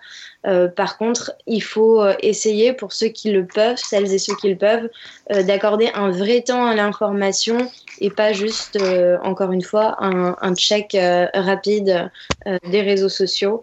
Et, et, déjà là, déjà là, ce sera, ce sera très bien. Et quand on a mentionné les gilets jaunes et on a beaucoup parlé d'éducation populaire, moi, je trouve que l'une des plus grandes forces et une plus belle réussite du mouvement des gilets jaunes, c'est justement l'éducation populaire sur avoir un regard critique sur l'information qui est donnée, par qui elle est donnée et pourquoi elle est donnée. Jamil, euh, je vais te lancer, attention, un, challenge pour toi en quelques mots. tu sais que j'ai mille choses à dire, alors évidemment. oui, et oui. Voilà. alors déjà, merci. J'y vais, j'y vais, hein, j'y vais, j'y vais, je sprint. Déjà, merci euh, pour l'invitation. J'ai passé un agréable moment. Merci à tous et à toutes. Ensuite, euh, dire peut-être que euh, l'objectivité n'existe pas, que tout est politique, mais que tout ne se vaut pas. Hein, bien évidemment, une information n'en vaut pas une autre puisqu'elle est fabriquée et que informer, c'est influencer, quelque part peut-être manipuler. On en verra un bon exemple demain soir à 20h sur TF1. Soyez tous à l'heure. Et, et, comme je disais au début tout à l'heure, j'aimerais finir avec ça. Confiner nos corps, on n'a pas le choix, mais confiner nos esprits, critique jamais. Voilà. Rémi, est-ce que tu veux nous dire un dernier mot euh, sur toute cette longue et belle émission? Oui, c'était très très très agréable, merci. Euh, alors il faut prendre le temps de consommer l'information, c'est vrai, mais aussi penser à payer l'information parce qu'Internet nous a trop appris ou habitué à ce que l'information soit gratuite et que si on veut de l'information de qualité, il faut de l'indépendance et peut être euh, pieds et poings liés aux annonceurs, aux pubs et tout ça. Donc pensez à payer votre, euh, vos contenus. Voilà. Est-ce que euh, alors est-ce que Nicolas Mérieux est encore avec nous? Non, il doit être parti, Nicolas. Oui, si, non, non, je suis là. Ah, on vous a tellement oublié, Nicolas, mais il y a tellement, tellement de choses, tellement de Oh là là là là. Dites-nous un truc, Nicolas. Non, mais moi, je n'ai pas parlé parce que si vous voulez, moi, je suis qu'un jeune comique troupier et je ne suis pas journaliste et j'ai beaucoup d'admiration pour les gens qui sont avec nous, hein, comme Charles ou Marc. Donc, je les écoute avec délectation. Euh, mais j'avais juste envie de rebondir avec une citation qui n'est pas de moi, mais que malheureusement, bien souvent, les gens préfèrent un mensonge qui rassure qu'une vérité crue. Oh là là. Merci Nicolas. Ça sera le mot de la fin. Bravo à toutes et à tous. Ah non, mais merci, vraiment, merci. Et euh, mais d'ailleurs, une, une, nouvelle fois, je réitère cette euh, invitation. Je trouverais très intéressant que dans les prochains jours, si vous avez envie de débriefer avec nous, je parle à toutes les personnes qui sont autour du micro et ceux qui nous écoutent. Si Nicolas, tu as envie de débriefer un petit peu plus ce, long sujet, euh, ça pourrait être très intéressant.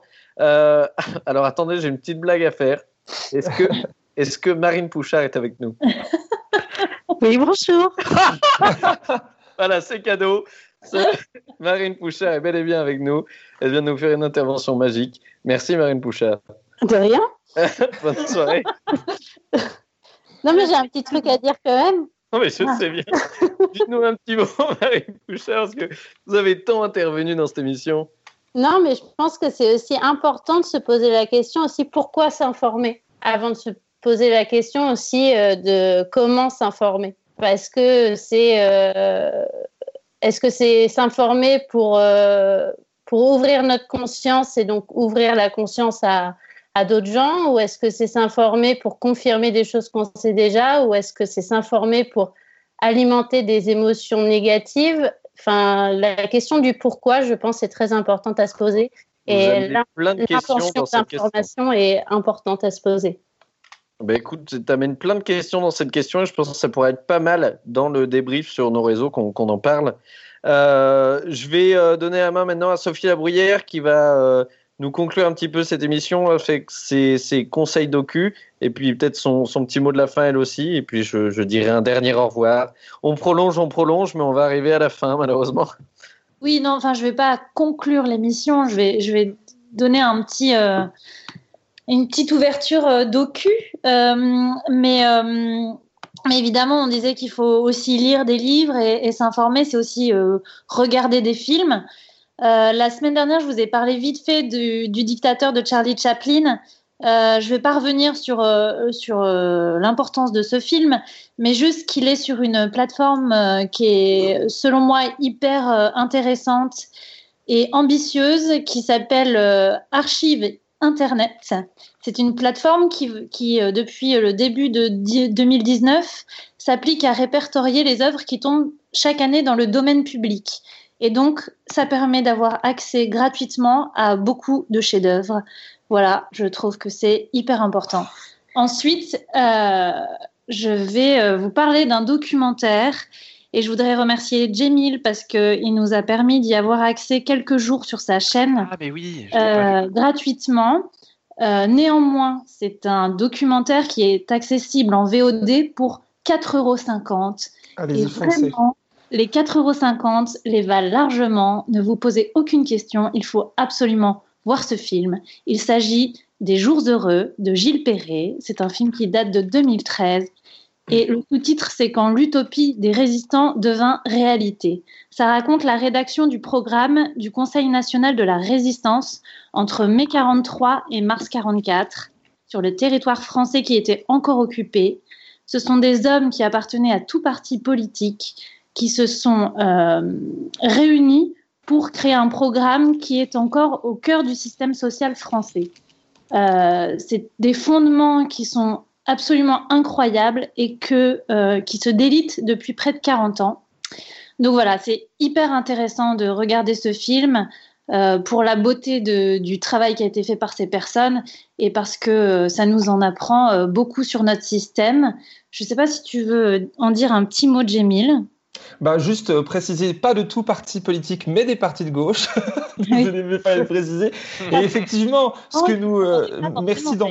Pardon, je n'ai pas entendu. Tu- disais? Non, je disais de, en tout cas de partis différents qui ne s'entendaient pas forcément. Tout à fait, c'est vrai. Donc je vous encourage vraiment, merci d'en avoir parlé, euh, c'est une belle surprise euh, de Gilles Perret qui est euh, un réalisateur extraordinaire. Effectivement, juste deux mots, tout ce que nous profitons, enfin nos intérêts de, de, de, de social, enfin, le- notre système social aujourd'hui sort de là. Les retraites par répartition, la sécurité sociale, la liberté de la presse, tout ça, euh, les congés payés sortent de, de, de ces quelques personnes qui ont, euh, qui, qui ont bravé, euh, qui ont risqué leur vie pour créer tout ça en quelques semaines et imposer ça euh, à l'époque. Donc c'était génial, il faut vraiment le voir. Et on partagera ça sur, euh, sur nos réseaux euh, dès la fin de cette, euh, de cette émission au fur et à mesure de la semaine. Comme on partagera aussi cette émission en podcast. Euh, Sophie, merci beaucoup pour, euh, pour tous ces petits conseils.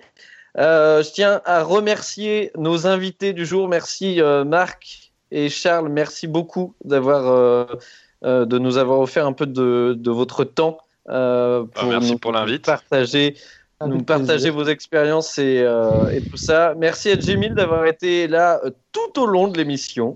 Avec Euh, grand plaisir. Et, et merci encore d'avoir été là. Une fois de plus, je vous invite et on va essayer de mettre ça en place si, si certains d'entre vous êtes OK pour, pour venir peut-être débriefer dans la semaine en live avec nous sur nos réseaux. Merci aux différents intervenants qui étaient là une fois de plus avec nous. Laurie Debove, je sais que Julie Bernier malheureusement a dû nous quitter.